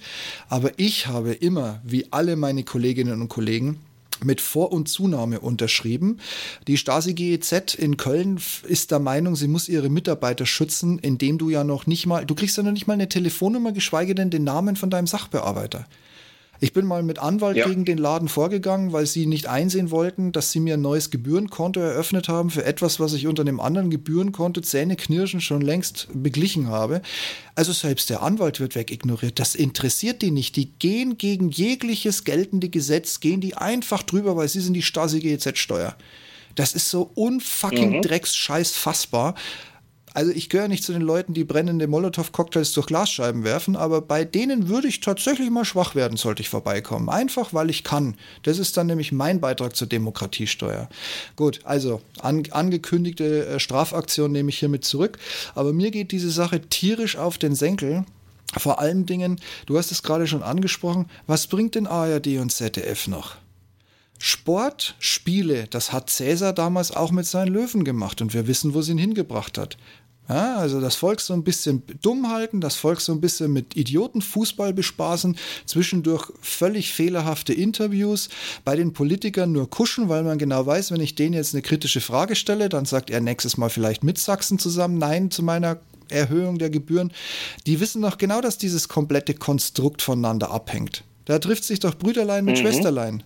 Also, äh, wie, ja, wie, wie, wie, kann eine ARD behaupten, sie wäre neutral? Ja, sie ist neutral den Politikern gegenüber, weil sie keine bösen Fragen stellen. Das ist vollkommen richtig. Mhm. Ja? Und dann noch diese. Ja, das ist aber dann auch nicht neutral, das ist dann schon eher parteiisch.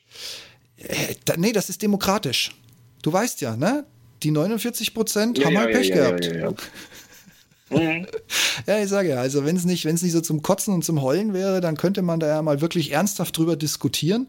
Aber ich muss ganz ehrlich sagen, es ist lange her gut und vor allen Dingen Anne Will ist ja auch keine, keine Talkshow. Anne Will ist ja eine Plauderrunde für alle, die Michel Friedmann nicht kennen. Und also das, das ja. kannst du einfach abhaken. Ja, also und ich finde es mhm. einfach eine Unverschämtheit, dass wir alle und das alles nur, weil immer jeder zurückguckt ins Dritte Reich und sagt, ja, damit hat alles angefangen.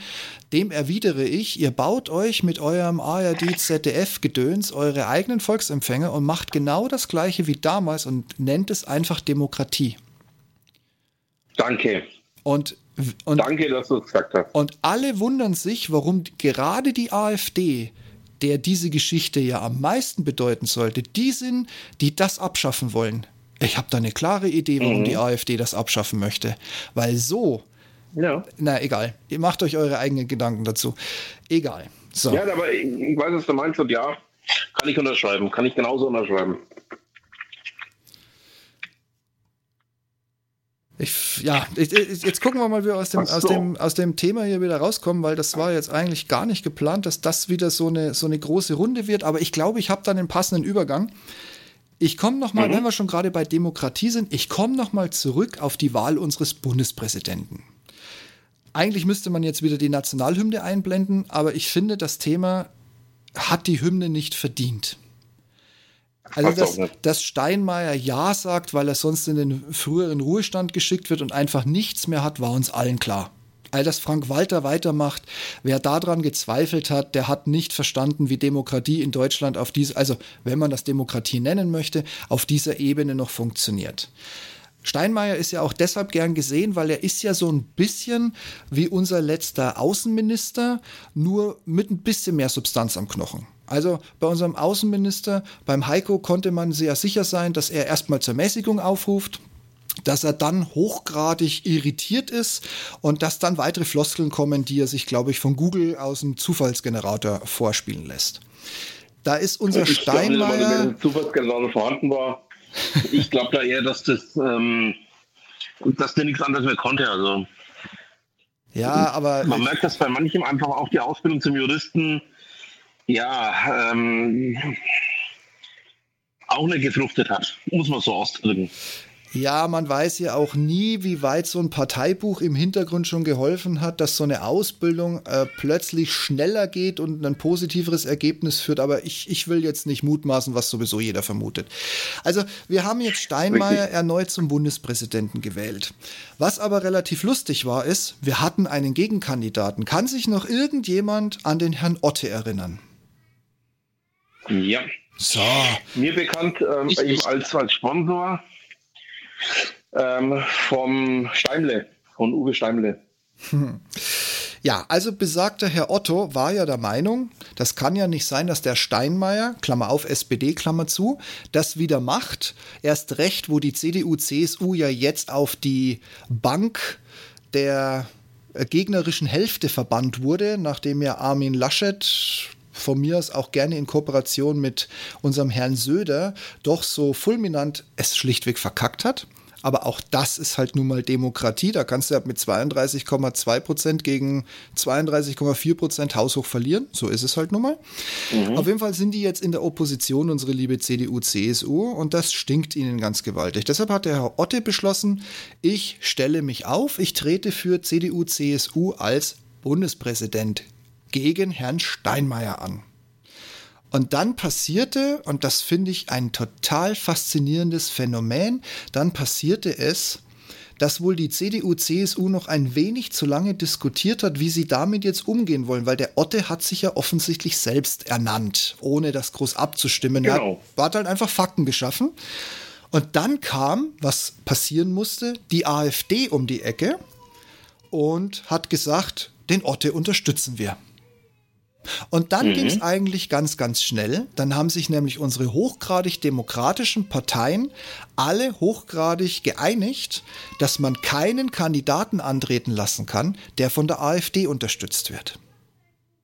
Und daraufhin ich glaube, man hat dem Otte den, den äh, Weg offen gelassen, freiwillig zu verzichten, aber daraufhin war die Kandidatur von Herrn Otte sehr, sehr schnell beendet. Auch das ist mhm. Demokratie.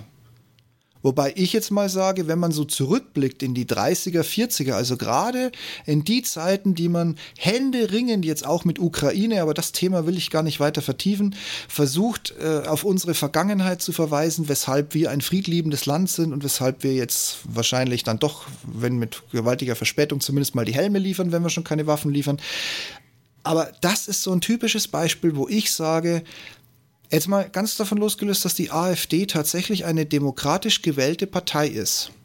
Und dass ihr es trotz diesen ganzen Aussagen, die ihr uns immer alle und aufs Butterbrot schmiert über ARD und ZDF und Deutschlandfunk, die alle so angeblich in Richtung Drittes Reich und Nazis und sonst was erinnern möchte oder vielleicht tatsächlich auch tut. Ich sage ja nicht, dass es nicht so ist. Aber ist das nicht auch wenn es euch nicht passt, ihr lupenreinen Demokraten, ist das dann nicht auch etwas, was das Grundgesetz schützt? Ich rede jetzt nicht von Verhetzen. Das ist was anderes, dafür haben wir einen Strafbestand hat. Aber wenn sich jetzt einer von der AfD hinstellt, würde mir jetzt eine Dame oder ein etwas älterer Herr einfallen und da so seine Reden schwingt, dann hat er das gleiche Recht, das zu äußern wie eine SPD, eine FDP oder auch eine Annalena. Ganz äh, meiner Meinung. Demokratisch, Ganz meiner Meinung. demokratisch gewählt und im Bundesrat, Entschuldigung, im Bundestag äh, Tische erweitert, weil ja auch dieses oberste Urteil von unseren lupenreinen Demokraten immer noch nicht umgesetzt wurde, dass er verkleinert werden muss. Nein, stattdessen wird ja jetzt erweitert und weitere Räumlichkeiten angemietet und neue Tische und Möbel beschafft. Zahlt ja alles der Steuer, Steuerzahler. Aber nochmal zurück zu dem Thema. Ich finde es völlig ungerechtfertigt in einer Demokratie, die sich neben dem Linksradikalismus, vor allem hier in Berlin, nicht gestattet, auch einen gewissen Anteil Rechtsradikalismus zuzulassen. Ich finde die Linksradikalen, die übrig geblieben sind aus, und jetzt kommt der Begriff wieder, aus Stasi und SED, aus DDR-Zeiten, wo verschleppt, wo unterdrückt, wo verschwunden wurde, was bis heute in Teilen noch nicht mal aufgeklärt ist, vielleicht auch weil die Linke in Berlin so stark in der Regierung sitzt, finde ich nicht minder schlimm als das, dass wir eine AfD in der, in der Politik und in der Parteilandschaft haben. Aber dann gesteht euch das gefälligst auch ein und kümmert euch drum und lasst einen Otte gefälligst zur ja. Wahl zu.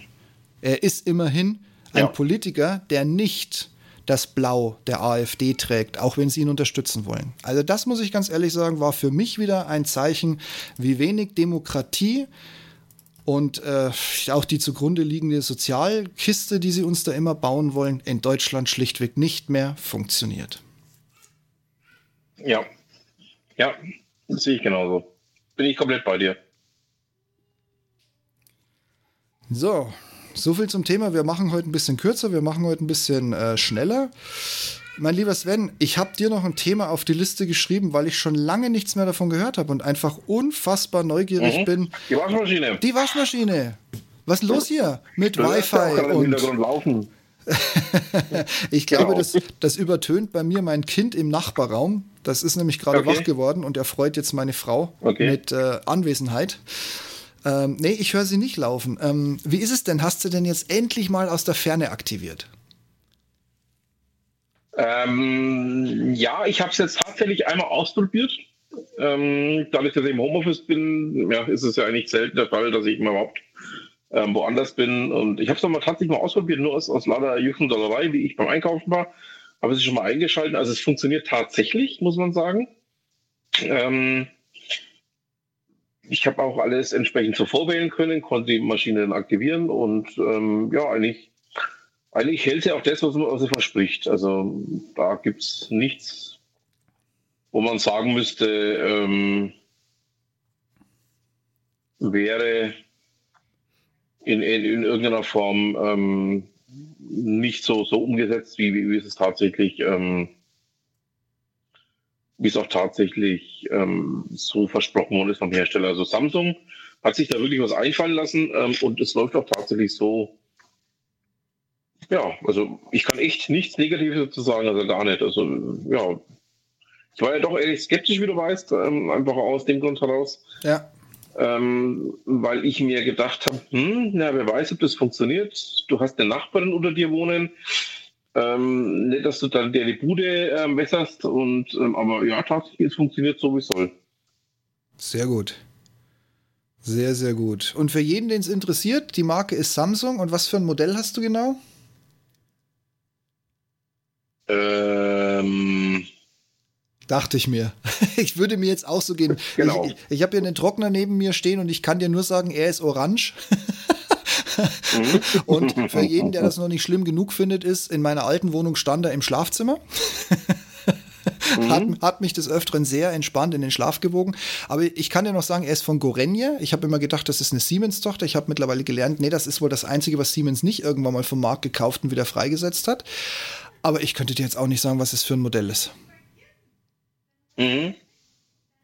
Hast du, aber du hast noch nicht dieses mit der, mit der gegenläufigen Trommel. Also, das ist ja, das habe ich vor kurzem gesehen, Nein. das ist zu neu, glaube ich, ne? Das ist jetzt erst rausgekommen irgendwie. Das ist noch zu neu, ja. Okay, genau. okay. Aber du hast das mit dem, mit der Klappe, wo du oben im Betrieb jederzeit noch Wäsche nachwerfen kannst. Das habe ich mir mal gemerkt. Richtig, genau, das habe ich ja. Okay. Ich habe dieses, ja. Okay, also eigentlich ganz einfach, wer mehr wissen möchte über Svens Waschmaschine, meldet sich bei uns, dann machen wir dazu einen Sonderpodcast, überhaupt kein Thema. Oder mhm. aber ihr googelt einfach mal bei Samsung auf der Webseite, es ist die Waschmaschine, wo du oben bei dem Bullauge, das übrigens riesig ist, finde ich, ähm, oben kannst du eine Klappe aufmachen, dann kannst du Wäsche nachschmeißen, während das Ding im Betrieb ist. Finde ich eine total geile Idee, dass da früher keiner drauf gekommen ist. Aber okay, danke Samsung. Genau. Und weil wir zwei gerade so schön in der Runde sind und uns gerade so umarmend an die Demokratie geklammert haben, die noch übrig ist. Wir hatten das Thema schon mal diskutiert. Ich bin mir jetzt gar nicht sicher, ob wir es in dem Podcast auch schon mal offiziell aufgegriffen haben. Ich glaube, ich habe das mal im Kleinen als Vorbereitung für, den, für unseren Politik-Talk äh, mal in den Raum gestellt, dass ich gespannt bin. Nee, ich fange das anders an, für den Spannungsbogen. Wir haben ja mitgekriegt, Olaf Scholz ist unser neuer Bundeskanzler und unser neuer Bundeskanzler hat den Eid geschworen. Für die öffentlich-rechtlichen wieder der wichtigste Nachsatz, er hat, so war mir Gott helfe, weggelassen. Interessiert mich einen Scheißdreck, ob er das sagt oder nicht. Er hat eher sogar noch meine Sympathie, weil er es nicht sagt. Aber ich habe damals dich gefragt, Sven, inwieweit diese Lüge, die er ausgesprochen hat, durch ich werde alle Gefahr vom Volk abwenden, bla bla bla bla bla bla bla. Ich bin ja nicht Bundeskanzler, deshalb muss ich das jetzt auch nicht auswendig runterbeten können. Aber er hat ja hier nachweislich gelogen. An Olaf, Sie kennen mich Scholz, klebt ja immer noch der Cum-Ex, jetzt sage ich es schon wieder auf Englisch, der Cum-Ex-Skandal aus seiner Hamburger Zeit als Bürgermeister, wo es ja nachweislich, war es die Warburg Bank, also ein, ein Hamburger Institut offenlegen musste, dass er waren es bis zu viermal zu längeren Terminen ein- und ausgegangen ist. Und genau diese Bank ist in diesem Cum-Ex am meisten verwickelt. Und wir wissen ja mittlerweile auch, dass Olaf Scholz von einem höheren Mitarbeiter des Finanzministeriums, als er immer noch Bürgermeister in Hamburg war, eine Aufforderung bekommen hat, gegen ein Institut vorzugehen, um diese Milliarden, die durch Cum-Ex am Fiskus vorbeigesteuert wurden, einzutreiben, was Olaf, Sie kennen mich, anscheinend ja nicht getan hat. Und wir wissen, als Olaf in Berlin später eingezogen ist als Finanzminister, musste ein hoher Mitarbeiter des Ministeriums verfrüht in Ruhestand gehen, der eine verdammte Ähnlichkeit mit dem Kollegen hat, der Olaf damals angezählt hat, als er in Hamburg äh, Cum-Ex nicht so ganz offen nachverfolgt hat. Also so mal schnell zusammengefasst, was passiert ist. Und du hast was Spannendes ausgegraben Ja, ja, ich habe tatsächlich was Spannendes rausgegraben. Ähm, wo ich mir einfach auch noch gedacht habe, ähm, wurde ja Zeit, dass mal irgendjemand ähm, auch tatsächlich eine Strafanzeige gegen Olaf Scholz hier in diesem Zusammenhang stellt, weil ich glaube auch, man muss dieses mal strafrechtlich aufarbeiten. Na dann, also Hintergrund ist ja der, ähm, dass er da ähm, ja ganz offensichtlich ähm, versucht hat, das Ganze sich in, in, in, eine Richtung zu biegen, wie er es dann gerne hätte. Ähm, und jetzt gab es hier tatsächlich jemanden, der ihn und sowohl auch sein Nachfolger, nämlich diesen ähm, Peter Tschentscher, angezeigt haben. Es handelt sich eigentlich sogar um jemanden, der durchaus auch bekannt ist, nämlich um Gerald Strafe, der ja ähm, bekannter Hamburger Strafrechtler ist. Mhm. Und ähm, finde ich auch richtig, finde ich auch wichtig, dass es mal passiert ist. Ähm, geht vor allen Dingen auch darum, dass man da mal ähm, auch wirklich, ja, jetzt hätte ich beinahe gesagt, ähm, mal genau auf die Finger schaut, ob das so rechtens war, was die da getrieben haben. Ich sag mal dazu, weil wir sind heute unfassbar politiklastig. Ich sag mal dazu, Demokratie lebt halt nun mal auch vom Mitmachen und nicht nur bei den Wahlen. Richtig. Also lassen wir uns mal überraschen, was da Aber rauskommt.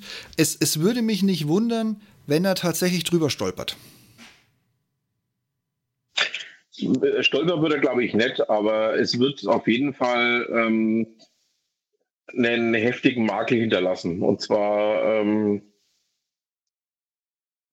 sehe ich aus dem Grund so, ähm, in Deutschland ist ja der Politik nichts mehr peinlich. Ähm, du kannst ja ähm, mit einer abgeschriebenen Doktorarbeit äh, Minister werden, du kannst mit einer abgeschriebenen Masterarbeit Minister werden, du kannst regierende Bürgermeisterin werden, ähm, mit dem, äh, indem es vorher alles, alles aberkannt worden ist, solange du das richtige Parteibuch hast. Ja, das stimmt leider. Und ähm, in Deutschland ist in der Politik ja nichts mehr peinlich und insofern ähm, glaube ich da nicht dran, was, was, aber es wird ihm als Makel anhalten und das ist das Wichtige dran.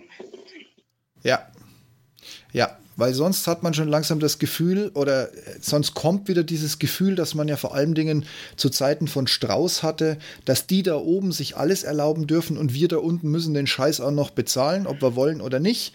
Und trotzdem hat er jedes Mal mit knapp 60, 65 Prozent die Wahlen gewonnen. Egal. Lang, lang ist es her. Mhm.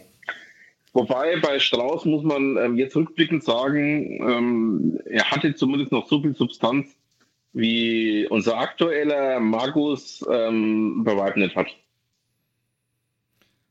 Er hat zumindest den größten Fehler seiner Laufbahn, wobei er ihn, wobei er ihn ja nicht korrigiert hat, wenn ich jetzt die Zeitenschiene noch richtig im Kopf habe. Und ich war ja selber bei zwei, drei WAA-Demonstrationen als kleiner Stöpsel mit einem Luftballon in der Hand dabei wo sich teilweise die Demonstranten mhm. vor die Polizisten gestellt haben, wenn dann wieder zehn asoziale Steine werfen angefangen haben und dafür haben alle Knüppel abbekommen. Also das ist auch eine demokratische Seite. Ähm, aber er hat wenigstens ja. die Wiederaufbereitungsanlage in Wackersdorf zu einem der bestlaufendsten, und da möchte ich jetzt gar nicht weiter hinterfragen, wie da die persönlichen Beziehungen sind, aber er hat das zu einem der bestlaufendsten Forschungszentren, gerade zum Beispiel für BMW und weitere Automobilzulieferer gestaltet wo zum Beispiel auch ja. die wunderschönen Erfindungen und Entdeckungen herkommen, wie dieses Carbondach, das auf dem was war das, auf dem 6er BMW, der dann ja doch hochgepimpt wurde auf 320 km/h und ähnliches auf den Markt gekommen sind. Also insofern, mhm. äh, klar, könnte man jetzt darüber streiten, was mit so einer Wiederaufbereitungsanlage passiert, wenn Deutschland aus der Atomenergie aussteigt. Nächstes Jahr drehen wir die letzten drei Reaktoren ab, dann war es das für uns. Das wäre ein spannendes Thema, aber ist uns Gott sei Dank erspart geblieben, weil es wäre ja mehr oder weniger vor unserer aller Haustür äh, passiert. Ja. Vor meiner, äh, zumindest elterlichen Seite, noch am allernähesten. Und insofern, also das war zumindest etwas, wofür Strauß, der ja, glaube ich, 1998 in Regensburg verstorben ist, wenn ich mich recht entsinne. 88. 88, ja, siehst du nur um eins verrechnet. Mhm. Ähm, das zumindest hat er ja dann in Teilen auch, ich weiß jetzt nicht, ob im Hintergrund oder tatsächlich aktiv, da, da kann ich mich jetzt auch wirklich nicht mehr dran erinnern, aber wenigstens dieser Fehler wurde korrigiert. Mhm. Ja. Richtig. So, die Stimmung, genau. die Stimmung ist auf dem Boden. Wir haben die Demokratie verflucht. Wir haben gerade unseren neuen Bundeskanzler in die Wüste geschickt. Ich würde sagen, lieber Stefan, erzähl uns doch mal was über deinen kommenden ersten Auftritt in einer Kneipe als DJ Gotchi. Hol uns mal aus dem Stimmungstief. Ja. Mach mal Laune. Ja, ähm, nachdem ja im Dezember oder ja, Dezember sollte es sein, eigentlich nachdem es ja ausgefallen ist wegen Corona, ihr wisst ja, waren die Disco und Kneipen wieder zu. Und ja, soll jetzt im März am 26.03. habe ich jetzt wieder mit dem Kontakt aufgenommen. Er hat wieder mit mir Kontakt aufgenommen von der Kneipe, der Herr, und hat mich gefragt, ob ich noch Interesse hätte, eine Party in der Kneipe zu machen. Live Radiosendung aus der Kneipe eine Après-Ski-Party, also das nennen wir nicht Après-Ski-Party, sondern Halligalli Drecksau-Party. und ja, da werde ich am 26. eine Live-Radiosendung machen und mal schauen, ob ich mich blamier oder nicht. Und ich habe auch einen Gast, ich weiß schon, wer kommt, nämlich unser Sven ist eingeladen und er kommt auch. Und, und das war mein Kompromiss. Ich mache das, die Party, wenn das Wenn kommt. Und, und er muss alle genau. seine Schlagerplatten, die eine, die er nicht hat, mitbringen, oder? Genau. ja, und dann mache ich am 26.03. Live-Party aus der Katakombe in Marktheidenfeld. Live und live auf Moments of Magic oder My Radio World, und wir das noch My Radio World heißen. Ja. Mal alles klicken gehört, oder? ja, aber du hast die leere Kammer erwischt, Sven. Probier's nochmal.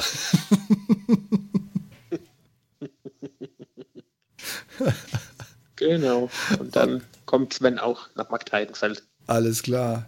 Gut, sehr schön. Markt Heidenfeld, DJ Gotchi räumt quasi die, die Kneipe leer. Ähm, ja, müsst ihr dabei ja. sein. Äh, online oder vor Ort, je nachdem, was näher für euch dran ist. Für dich gilt natürlich auch die Einladung, wenn du Zeit hast, nach Markteidenfeld zu kommen. Ja, also vor Ort wird ein bisschen schwierig für mich, aber ich werde mal gucken, ob ich es nicht zufällig online mitverfolgen werde. Rein, um das Knirschen von Sven zu hören, wenn er auf, seinen, auf sein Beißholz kaut. Oder wenn er auf der Tanzfläche steht. Oder das, genau. ich würde live berichten im Radio, ob es, wenn auf der Tanzfläche steht. Wunderbar. Dann habe ich noch ein Schlagwort bei dir stehen. Dein 81-jähriger Bekannter, lieber Stefan. Was hat es damit auf sich? Ja, und zwar hört er immer meine Radiosendung. Ich habe nämlich einen Bluetooth-Lautsprecher verkauft dass er Moments of Magic hören kann. Und er hat auch ein Smartphone und so. Und er hat mich jetzt letztes Mal gefragt, war, ist jetzt schon etwas länger her, hat er mich mal gefragt, ob ich zu der Sendung in ein Studio fahre oder wie ich das mache. Dann habe ich gesagt, nein, ich moderiere von zu Hause aus. Ich habe zu Hause mein Studio. Und das hat er nicht geglaubt, dass das geht, dass man von zu Hause aus moderieren kann. Ja, und jetzt habe ich ihn mal eingeladen zu mir, dass er mal mein Studio anschaut. Und dann war er fasziniert, dass ich von zu Hause aus wirklich Radio machen kann. Hey, hey, hey, schau genau. an. Schau an, schau an. Ja, wobei, wir hatten da ja auch schon mal drüber gesprochen in einem unserer Podcasts, wie du das machst. Und wie gesagt, es, ist, äh, es heißt nicht umsonst die faszinierende Welt des Radios, weil auch so, wie du es von zu Hause aus machst und wie du mittlerweile deine Technik aufgerüstet hast, das hat natürlich Stil. Ne? Also da hast du wirklich ein schönes Studio für, äh, für zu Hause, von zu Hause gebaut, damit man genau. dich wirklich weltweit auf Empfang hat. Genau, das stimmt. So, wir bleiben beim Thema Radio, aber wir gehen mal wieder zu öffentlich-rechtlichen oder öffentlich-rechtlichen, die mal waren. Lieber Sven, lieber Stefan, Stichwort, Stichwort Matuschke und wie man sich so richtig selbst in die Scheiße reiten kann. Gebt uns doch mal ein bisschen Kontext. Gebe ich jetzt erstmal Sven das Wort? Wollt ihr das wirklich, ja? Ja, Gut. mach. Ich hack dann ein. Okay, also ich erinnere mich daran, ähm, es gab vor ganz, ganz langer Zeit ja mal auch mit Gottschalk eine Thematik und im öffentlich-rechtlichen, damals noch bei Bayern 3, also, also Wellenchef bei Bayern 3 war.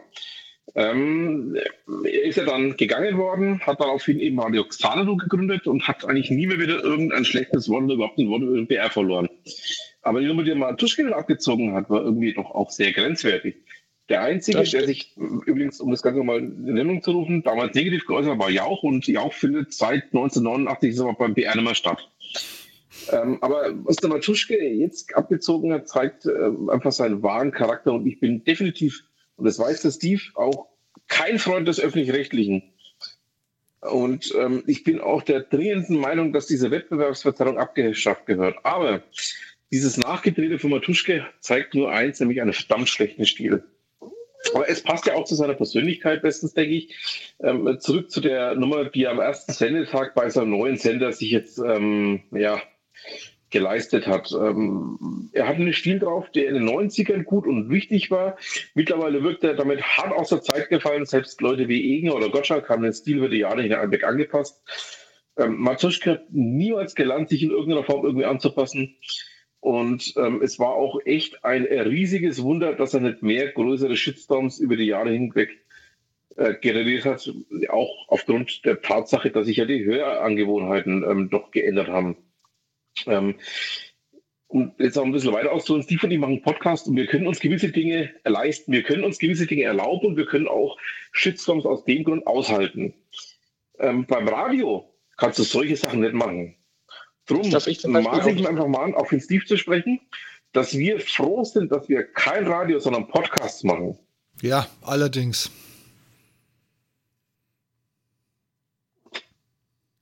Darf ich zum Beispiel also, auch nicht Um machen. was geht es? Ähm, der, der, Stefan kann jetzt mal ein bisschen dazu erzählen, weil wenn ich jetzt noch was dazu sage, dann glaube ich, beiße irgendwo rein. das du Beißholz, genau. Ja, also es ist nicht mehr so, wie er war der Matuschke, der ist irgendwie wesensverändert, sage ich jetzt mal so. Ja, ähm, meckert drum über die öffentlich-rechtlichen Radiosender und spielt unbekannte Songs halt und sagt, sowas würde man nie hören bei, sowas hört man nur hier auf Radio so und so, sagt er immer, wie das Radiosender auch heißt. Und ja, das ist einfach nicht gut, was er da abzieht. Genau. Es ist einfach die Fortsetzung von dem, was er ähm, in diesem einen einzigen Ausgabe umfassenden Podcast schon gemacht hat. Ähm, er kotzt sich darüber aus, dass alle anderen doof sind und er ist ganz toll. Ähm, dass ja, er sich dabei stimmt. aber nicht nur ins Ausschießt, sondern auch dermaßen disqualifiziert, dass er, ja, äh, es ist lächerlich, was er da macht. Es ist einfach lächerlich. Das stimmt wirklich so, Jetzt war ich wieder böse. So, ihr lieben Zuhörer, schön, dass ihr dran geblieben seid. Was ihr nicht wisst, ist, ihr habt jetzt einen Quantensprung mit uns gemacht, nämlich drei Wochen weiter.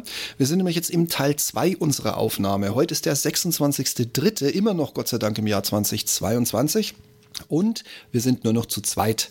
Unser Dritter im Bunde, der liebe Stefan, unser DJ Gocci, hat sich tatsächlich jetzt auch, man, man neigt ja heutzutage fast schon dazu, endlich zu sagen, aber es hat ihn jetzt leider auch erwischt. Er liegt zu Hause mit Corona. Wir wünschen von hier aus alles Gute und vor allen Dingen einen milden Verlauf und eine schnelle Besserung. Und wir freuen uns, wenn er uns im dann April 3S-Podcast wieder begleitet. Aber nichtsdestotrotz, wir haben noch einen Haufen Themen. Haufen ist in dem Kontext mein Stichwort. Lieber Sven, du hast da noch was für uns. Jawohl, und zwar unter der Rubrik um Himmels Willen, Stranded, äh, gleich nochmal. Ähm, es hat vor ja, kurzer Zeit ja das Thema gegeben, dass die Banken ähm, ein riesiges Datenleck produziert haben. Und daraufhin habe ich mich auch nochmal hingesetzt und habe mich dazu mal ein bisschen entschlossen, ja, mir so drei, fünf, sieben Gedanken dazu aufzuschreiben und die auch gerne mal mit euch teilen möchte. So, würde ich sagen, fangen wir an. Mein Vertrauen in die Bank ist nämlich erschüttert, aber erst im Aspekt heraus, dass die Daten der Kunden nicht geschützt werden. Ich bin weder Diktator noch Drogenbaron, aber ich mache mir heftige Gedanken eben nicht nur um die Daten dieser Damen und Herren, sondern auch um die Daten von uns oder Normalkunden. Die Betreuung der Banken, dass dies nicht üblich sei, ist ja so denke ich mal einfach nichts wert. Wenn es so weitergeht, dass die Banken im Allgemeinen und besonders auch das Thema Bargeldlos ähm, ja für mich auf Basis dieser aktuellen Lage einfach komplett gestorben ist. Dann lege ich lieber mal Kissen wieder mit Geld voll und ähm, habe dann jemanden, dem ich vertraue, wenn ich mir selber, anstatt jetzt äh, einfach Leuten anzuvertrauen, die mein Vertrauen ganz offensichtlich nicht verdient haben. Ähnlich ist es ja auch mit diesen ganzen Spendelsammelplattformen. Siehe, was wir auch in Kanada hatten. Ähm, ja, da wurde auch im Endeffekt eine Plattform ja, geleakt, gehackt und die Daten meistbieten an den nächstschönsten Journalisten verkauft. Ja, ähm, was soll ich dazu noch sagen, außer dass ich da wirklich echt ähm, der Meinung bin, dass wir uns mal ganz dringend über das Thema Datenschutz bei Banken und auch bei sonstigen Geldumsatzplattformen ähm, mal unterhalten müssen. Und ähm, gerade auch diese komplette Fintech-Branche muss ich dringend da mal ähm, wirklich in sich gehen und muss schauen, ob sie wirklich auch in der Lage sind, die Daten der Kunden zu schützen oder ob das so weitergehen soll, bis das Vertrauen nicht nur von mir, sondern von allen anderen auch komplett erschöpft ist. Was mich bei den ganzen Sachen, gerade das, was du wieder ansprichst, und wir haben ja auch eine, eine wohl sehr erfolgreiche Fintech, nennen wir es von mir aus mal Bank, wobei meiner Meinung nach ist der Begriff nicht zurechnungsfähig. Wir haben ja in Berlin ein sehr erfolgreiches Fintech, das ja auch weltweit für, naja, Furore wäre jetzt zu viel, aber ähm, sie sind halt weltweit oder, oder in, in diversen Ländern aufgestellt. Ähm, was mich immer so stört, ist, wir haben eigentlich eine BaFin, eine Bundesfinanzaufsicht, um es mal im, ja, im Alltagsdeutsch auszudrücken. Und der Laden hat ja nicht umsonst den Titel der zahnlose Tiger, weil sie haben sich ja von dieser besagten Bank, also N26, lange auf der Nase rumtanzen lassen. Sie haben dann zum Schluss tatsächlich mal Tacheles geredet, was man von der BaFin niemals erwartet hätte und damit auch klipp und klar was auferlegt. Aber das ist jetzt ein Fall von Tausenden. Also bis dieser Laden wach wird, bis die Jungs und Mädels tätig werden, ganz ehrlich, bis dahin sind Milliarden weggeflossen, abgezogen worden, geklaut worden, betrogen worden und irgendwas und sowieso. Und dann kommen sie mit einer Pressemitteilung raus, in der sie eine Warnung rausgeben. Also so wird das natürlich nix. Ganz klarer Fall. Definitiv nicht, nein. Ja. Ich äh, schließe mich dir jetzt an, Sven. Wir haben ja noch einen Haufen Themen. Ich mache das jetzt auch eher so ein bisschen Schlagzeilen- und Stichwortartig. Und auch wenn es immer noch natürlich eine Riesenkatastrophe ist, ich möchte es euch nicht vorenthalten, falls es an euch vorübergezogen ist. Ihr könnt euch erinnern, wir hatten im Ahrtal eine eine heftige Katastrophe, also wirklich einen Weltuntergang im wahrsten Sinne des Wortes. Das ist bis heute noch nicht geheilt. Und jetzt stellt sich der Präsident des Bundesamts für Bevölkerungsschutz und Katastrophenhilfe auf einer Pressekonferenz zur Schau und sagt, also unsere Warninfrastruktur hat funktioniert.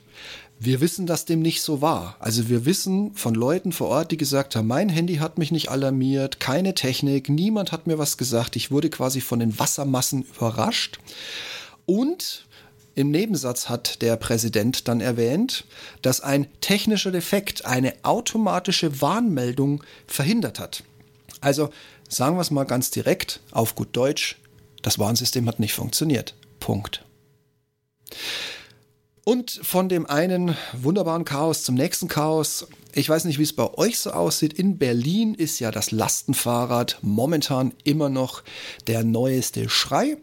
Für mich ist das eigentlich kein Lastenfahrrad, sondern eher der schleichende Kindstod mit dem Untertitel Ohne Gurt und Verstand, was ich hier an Mütterfahren sehe mit diesen, ich weiß immer noch nicht, was die Dinger jetzt wirklich wiegen, aber ich schätze mal, du transportierst da wahrscheinlich 500 Kilogramm, wenn du noch zwei, drei Kinder drin sitzen hast. Und zwei, drei Kinder sind in Berlin meistens schon zu wenig. Also ich sehe da manchmal so Vierer Lastenradtaxis Besonders lustig, also äh, lustig eher jetzt in Anführungszeichen, sind dann solche Momente, wenn Mütter aus dem na gut, sie bremsen zumindest ein bisschen ab, also es ist nicht rein aus der, aus der vollen Pulle heraus.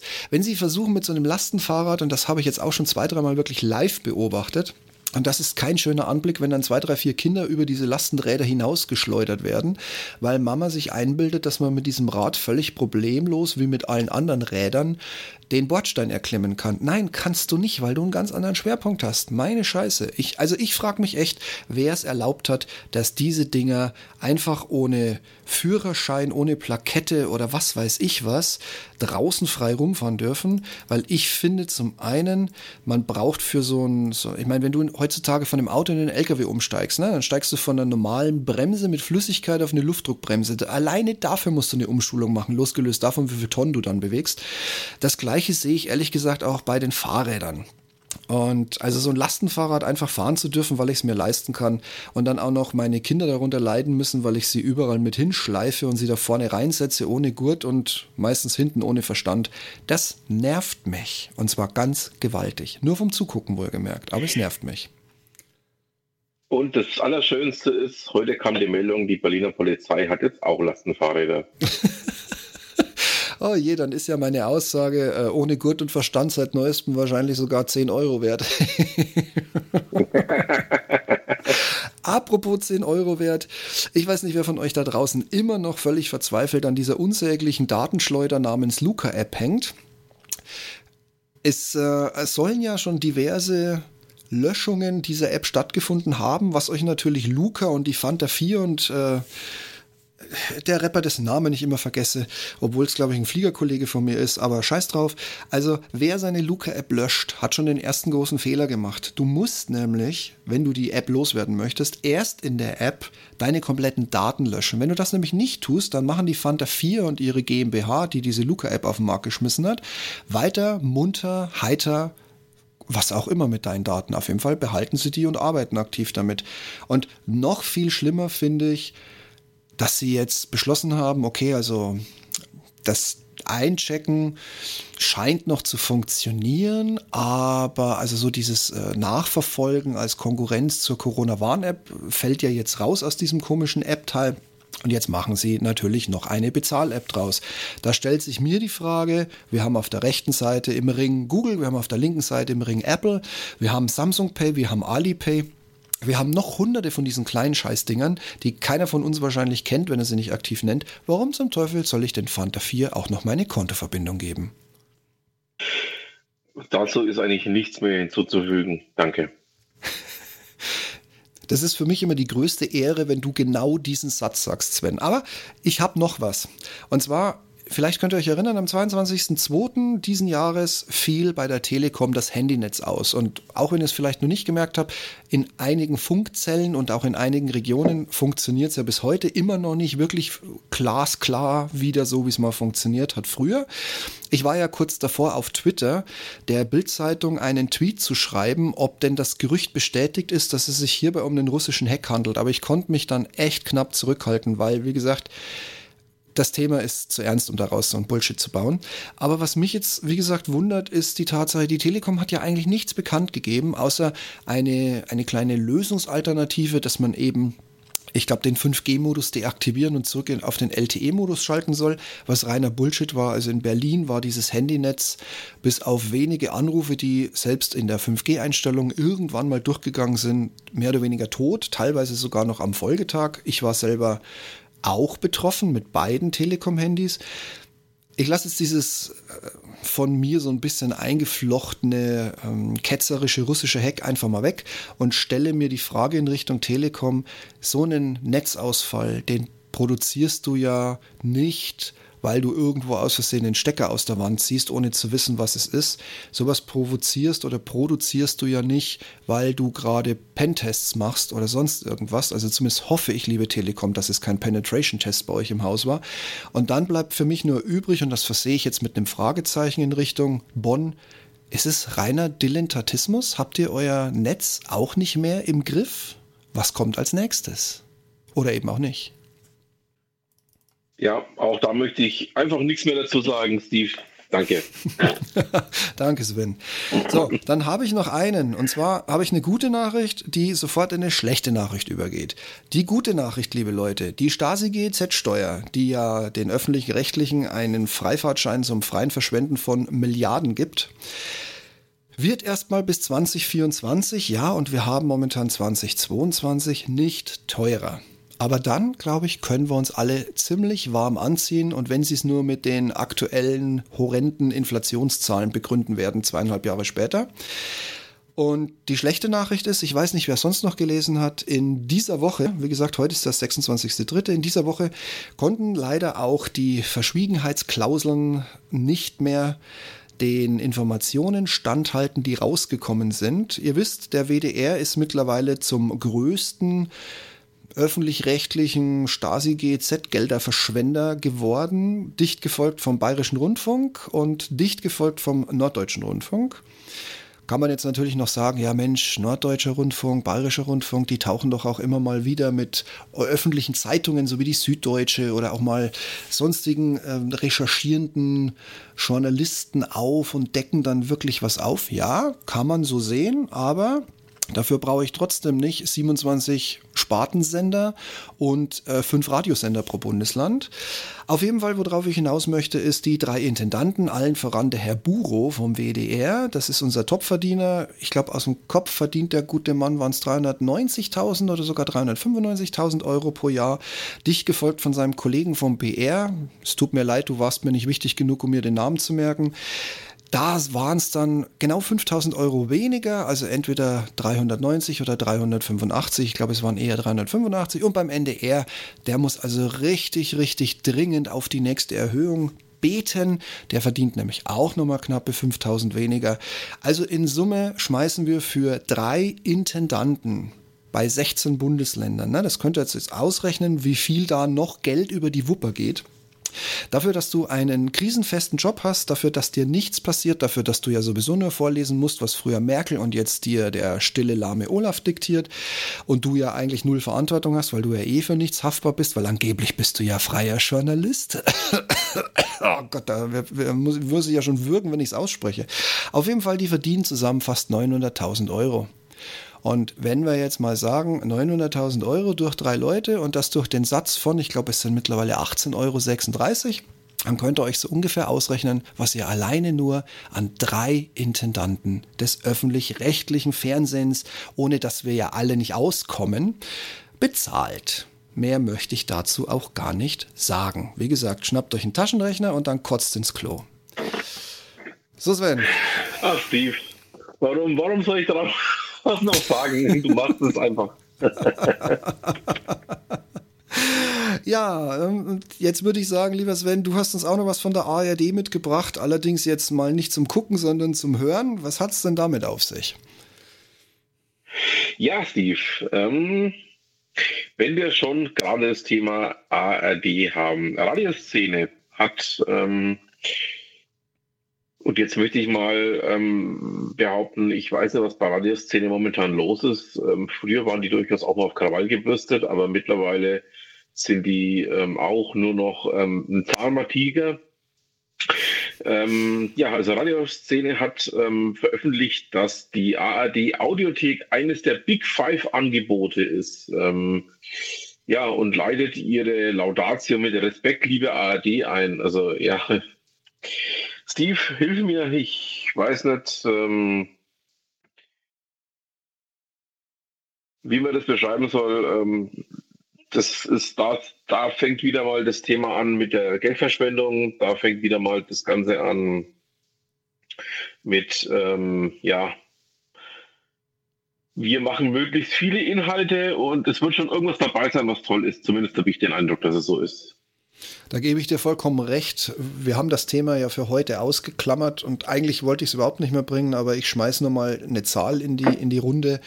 Diese Milliarden, die wir den öffentlich-rechtlichen geben, dafür, dass sie einen Bildungsauftrag, der gesetzlich fixiert ist, im Fernsehen aufrechterhalten. Und wie gesagt, nicht mit 20 Kanälen und dann so kleinen Spartensendern, die gerade mal drei Prozent Zuschauer wecken und in denen dann nachts um drei die neuesten britischen Serienerfolge ausgestrahlt werden, bevor wir sie alle durch unsere eigene Kohle, also durch wirklich eigene Kohle, die wir auch gerne ausgeben, dann endlich auf Netflix sehen können. Also auch hier wieder reine Marktverzerrung. Ähm, Sie haben es im Radioprogramm genauso, wenn ich mir vorstelle, was der unsägliche ähm, ja, Berliner Radiosender, der öffentlich-rechtliche, was der hier an, an Spartensendern auftreibt, nur um sich gegen RTL-Radio und ich weiß gar nicht, was sonst noch übrig ist, äh, durchzusetzen. Ähm, da, da kotze ich im Strahl, vor allen Dingen, wenn ich mir dann angucken muss, dass sie dafür auch noch Werbung in den U- und S-Bahnen kleben, wo ich sage, wieso machst du bitte Werbung mit meiner Stasi GEZ-Steuer? Warum gibt's dich überhaupt? Ich will dich ja. ja noch nicht mal bezahlen. Aber ich schweife ab. Was ich sagen wollte, ist, die öffentlich-rechtlichen äh, pfuschen ja schon seit geraumer Zeit in der Podcast-Schiene mit rum. Und was mich am meisten ankotzt, ist, dass man denen dann auch noch die Bühne gibt. Und ich glaube, der SWR war es, der hat einen Podcast in der, in der Top 3 oder in der Top 5, der ja, halt einfach auch von der Stasi GZ-Steuer bezahlt wird, wo ich sage, A, wo ist da euer Bildungsauftrag? B, was hat das jetzt mit Fernsehen zu tun? Äh, C, was hat das jetzt mit Radio zu tun? Einen Scheißdreck hat es damit zu tun, aber keiner kontrolliert diese Scheißläden, damit sie nicht sinnlos unsere Kohle durch den Schornstein pfeffern. Ich stelle hiermit auch nochmal auf das letzte Thema kommend in Frage, was zum Teufel macht den Buro 390.000 Euro im Jahr schwer? Ja, dass er die Stasi GZ-Steuererhöhung durchgedrückt hat, obwohl Sachsen als ganz normales äh, eins der deutschen Bundesländer mit Demokratie gesagt hat, ich sehe es nicht ein. Aber im Gesetz steht leider ja. drin, ja, wenn Sie es nicht einsehen, dann wird ersatzweise trotzdem für Sie Ja gesagt. Also ich weiß nicht, das kenne ich eigentlich nur so von Honecker. Aber wie gesagt, er stimmt ja, Stasi GZ und Heu, egal, ich verliere mich gerade ein bisschen, Sven. Auf jeden Fall, ich finde es eine Unverschämtheit, dass die überall mitmischen und hier noch die Märkte verzehren und irgendwelche Serien für ein absolutes Spartenpublikum auf einem Spartensender äh, spät nachts ausstrahlen und dafür aber horrende Millionen rausschmeißen. Nee, also ich bleibe dabei, abschalten, abschaffen, auflösen. Mein, mein bester Tipp ist, liebe ARD, liebes ZDF, liebe Dritten, wenn ihr euch dem Wettbewerb stellen wollt, gebt die Stasi GZ-Steuer auf, schafft diesen Anonymous-Laden in Köln ab, der, der die Gebühreneinzugszentrale ist der jeden Monatsende völlig unaufgefordert von sämtlichen Bundesländern, von sämtlichen Einwohnermeldeämtern sämtliche Daten abgreifen darf. Angeblich ist der Laden ja ein privater Laden. Hm, ich bin mal gespannt, was die DSGVO dazu sagen würde, wenn man es drauf ankommen lässt. Und wenn ihr das alles abgeschafft habt, dann guckt mal, wie viele Deutsche freiwillig weiter euch die Kohle in den Rachen schmeißen. Ich glaube, wir könnten uns ganz, ganz schnell von euch verabschieden und ihr müsstet wahrscheinlich ähnlich wie in den USA Battle-Tage ein, also Battle, wie Betteln, Tage einführen, wo ihr eure Promis auffahren müsst. Aber Thomas Gottschalk hat ja in letzter Zeit eh viel Zeit, um Spenden zu sammeln, damit ihr noch einen Tag weitersenden könnt. Und womit? Mit Recht. So, ich höre jetzt mal auf hier. Ach ja, Steve, warum, warum nimmst du mir eigentlich immer die Worte aus dem Mund? Und ich dachte, ich habe mich gerade ein bisschen verloren, aber ich habe den Bogen noch hinbekommen. ja, nein, ähm, ich bin da auch komplett bei dir. Also ja, dann würde ich sagen, Sven, war schön mit dir. Lieber Stefan, erhol dich gut, erhol dich bald. Wir zählen auf dich. Ist ja quasi der März ist vorbei, bis wir das Ding jetzt hier geschnitten und gemastert haben. Ist wahrscheinlich eh schon Mitte April, bis der live geht. Lieber Stefan, erhol dich gut. Wir zählen auf dich für die Aprilausgabe. Und für heute und für jetzt bedanke ich mich bei dir, Sven, dass wir es endlich geschafft haben, nachdem auch das große C bei mir einmal durch die Familie gewütet hat und uns dreieinhalb Wochen außer Kraft gesetzt hat. Ich finde es cool, dass wir das heute hinbekommen haben. Danke dir. Ich danke. Und dann sage ich euch noch, passt auf euch auf, bleibt gesund, glaubt mir eins, die Durchseuchungsstrategie mit einem harmlosen Omikron, das will man nicht haben. Und wir hören uns im April wieder. Bis dahin, alles Gute.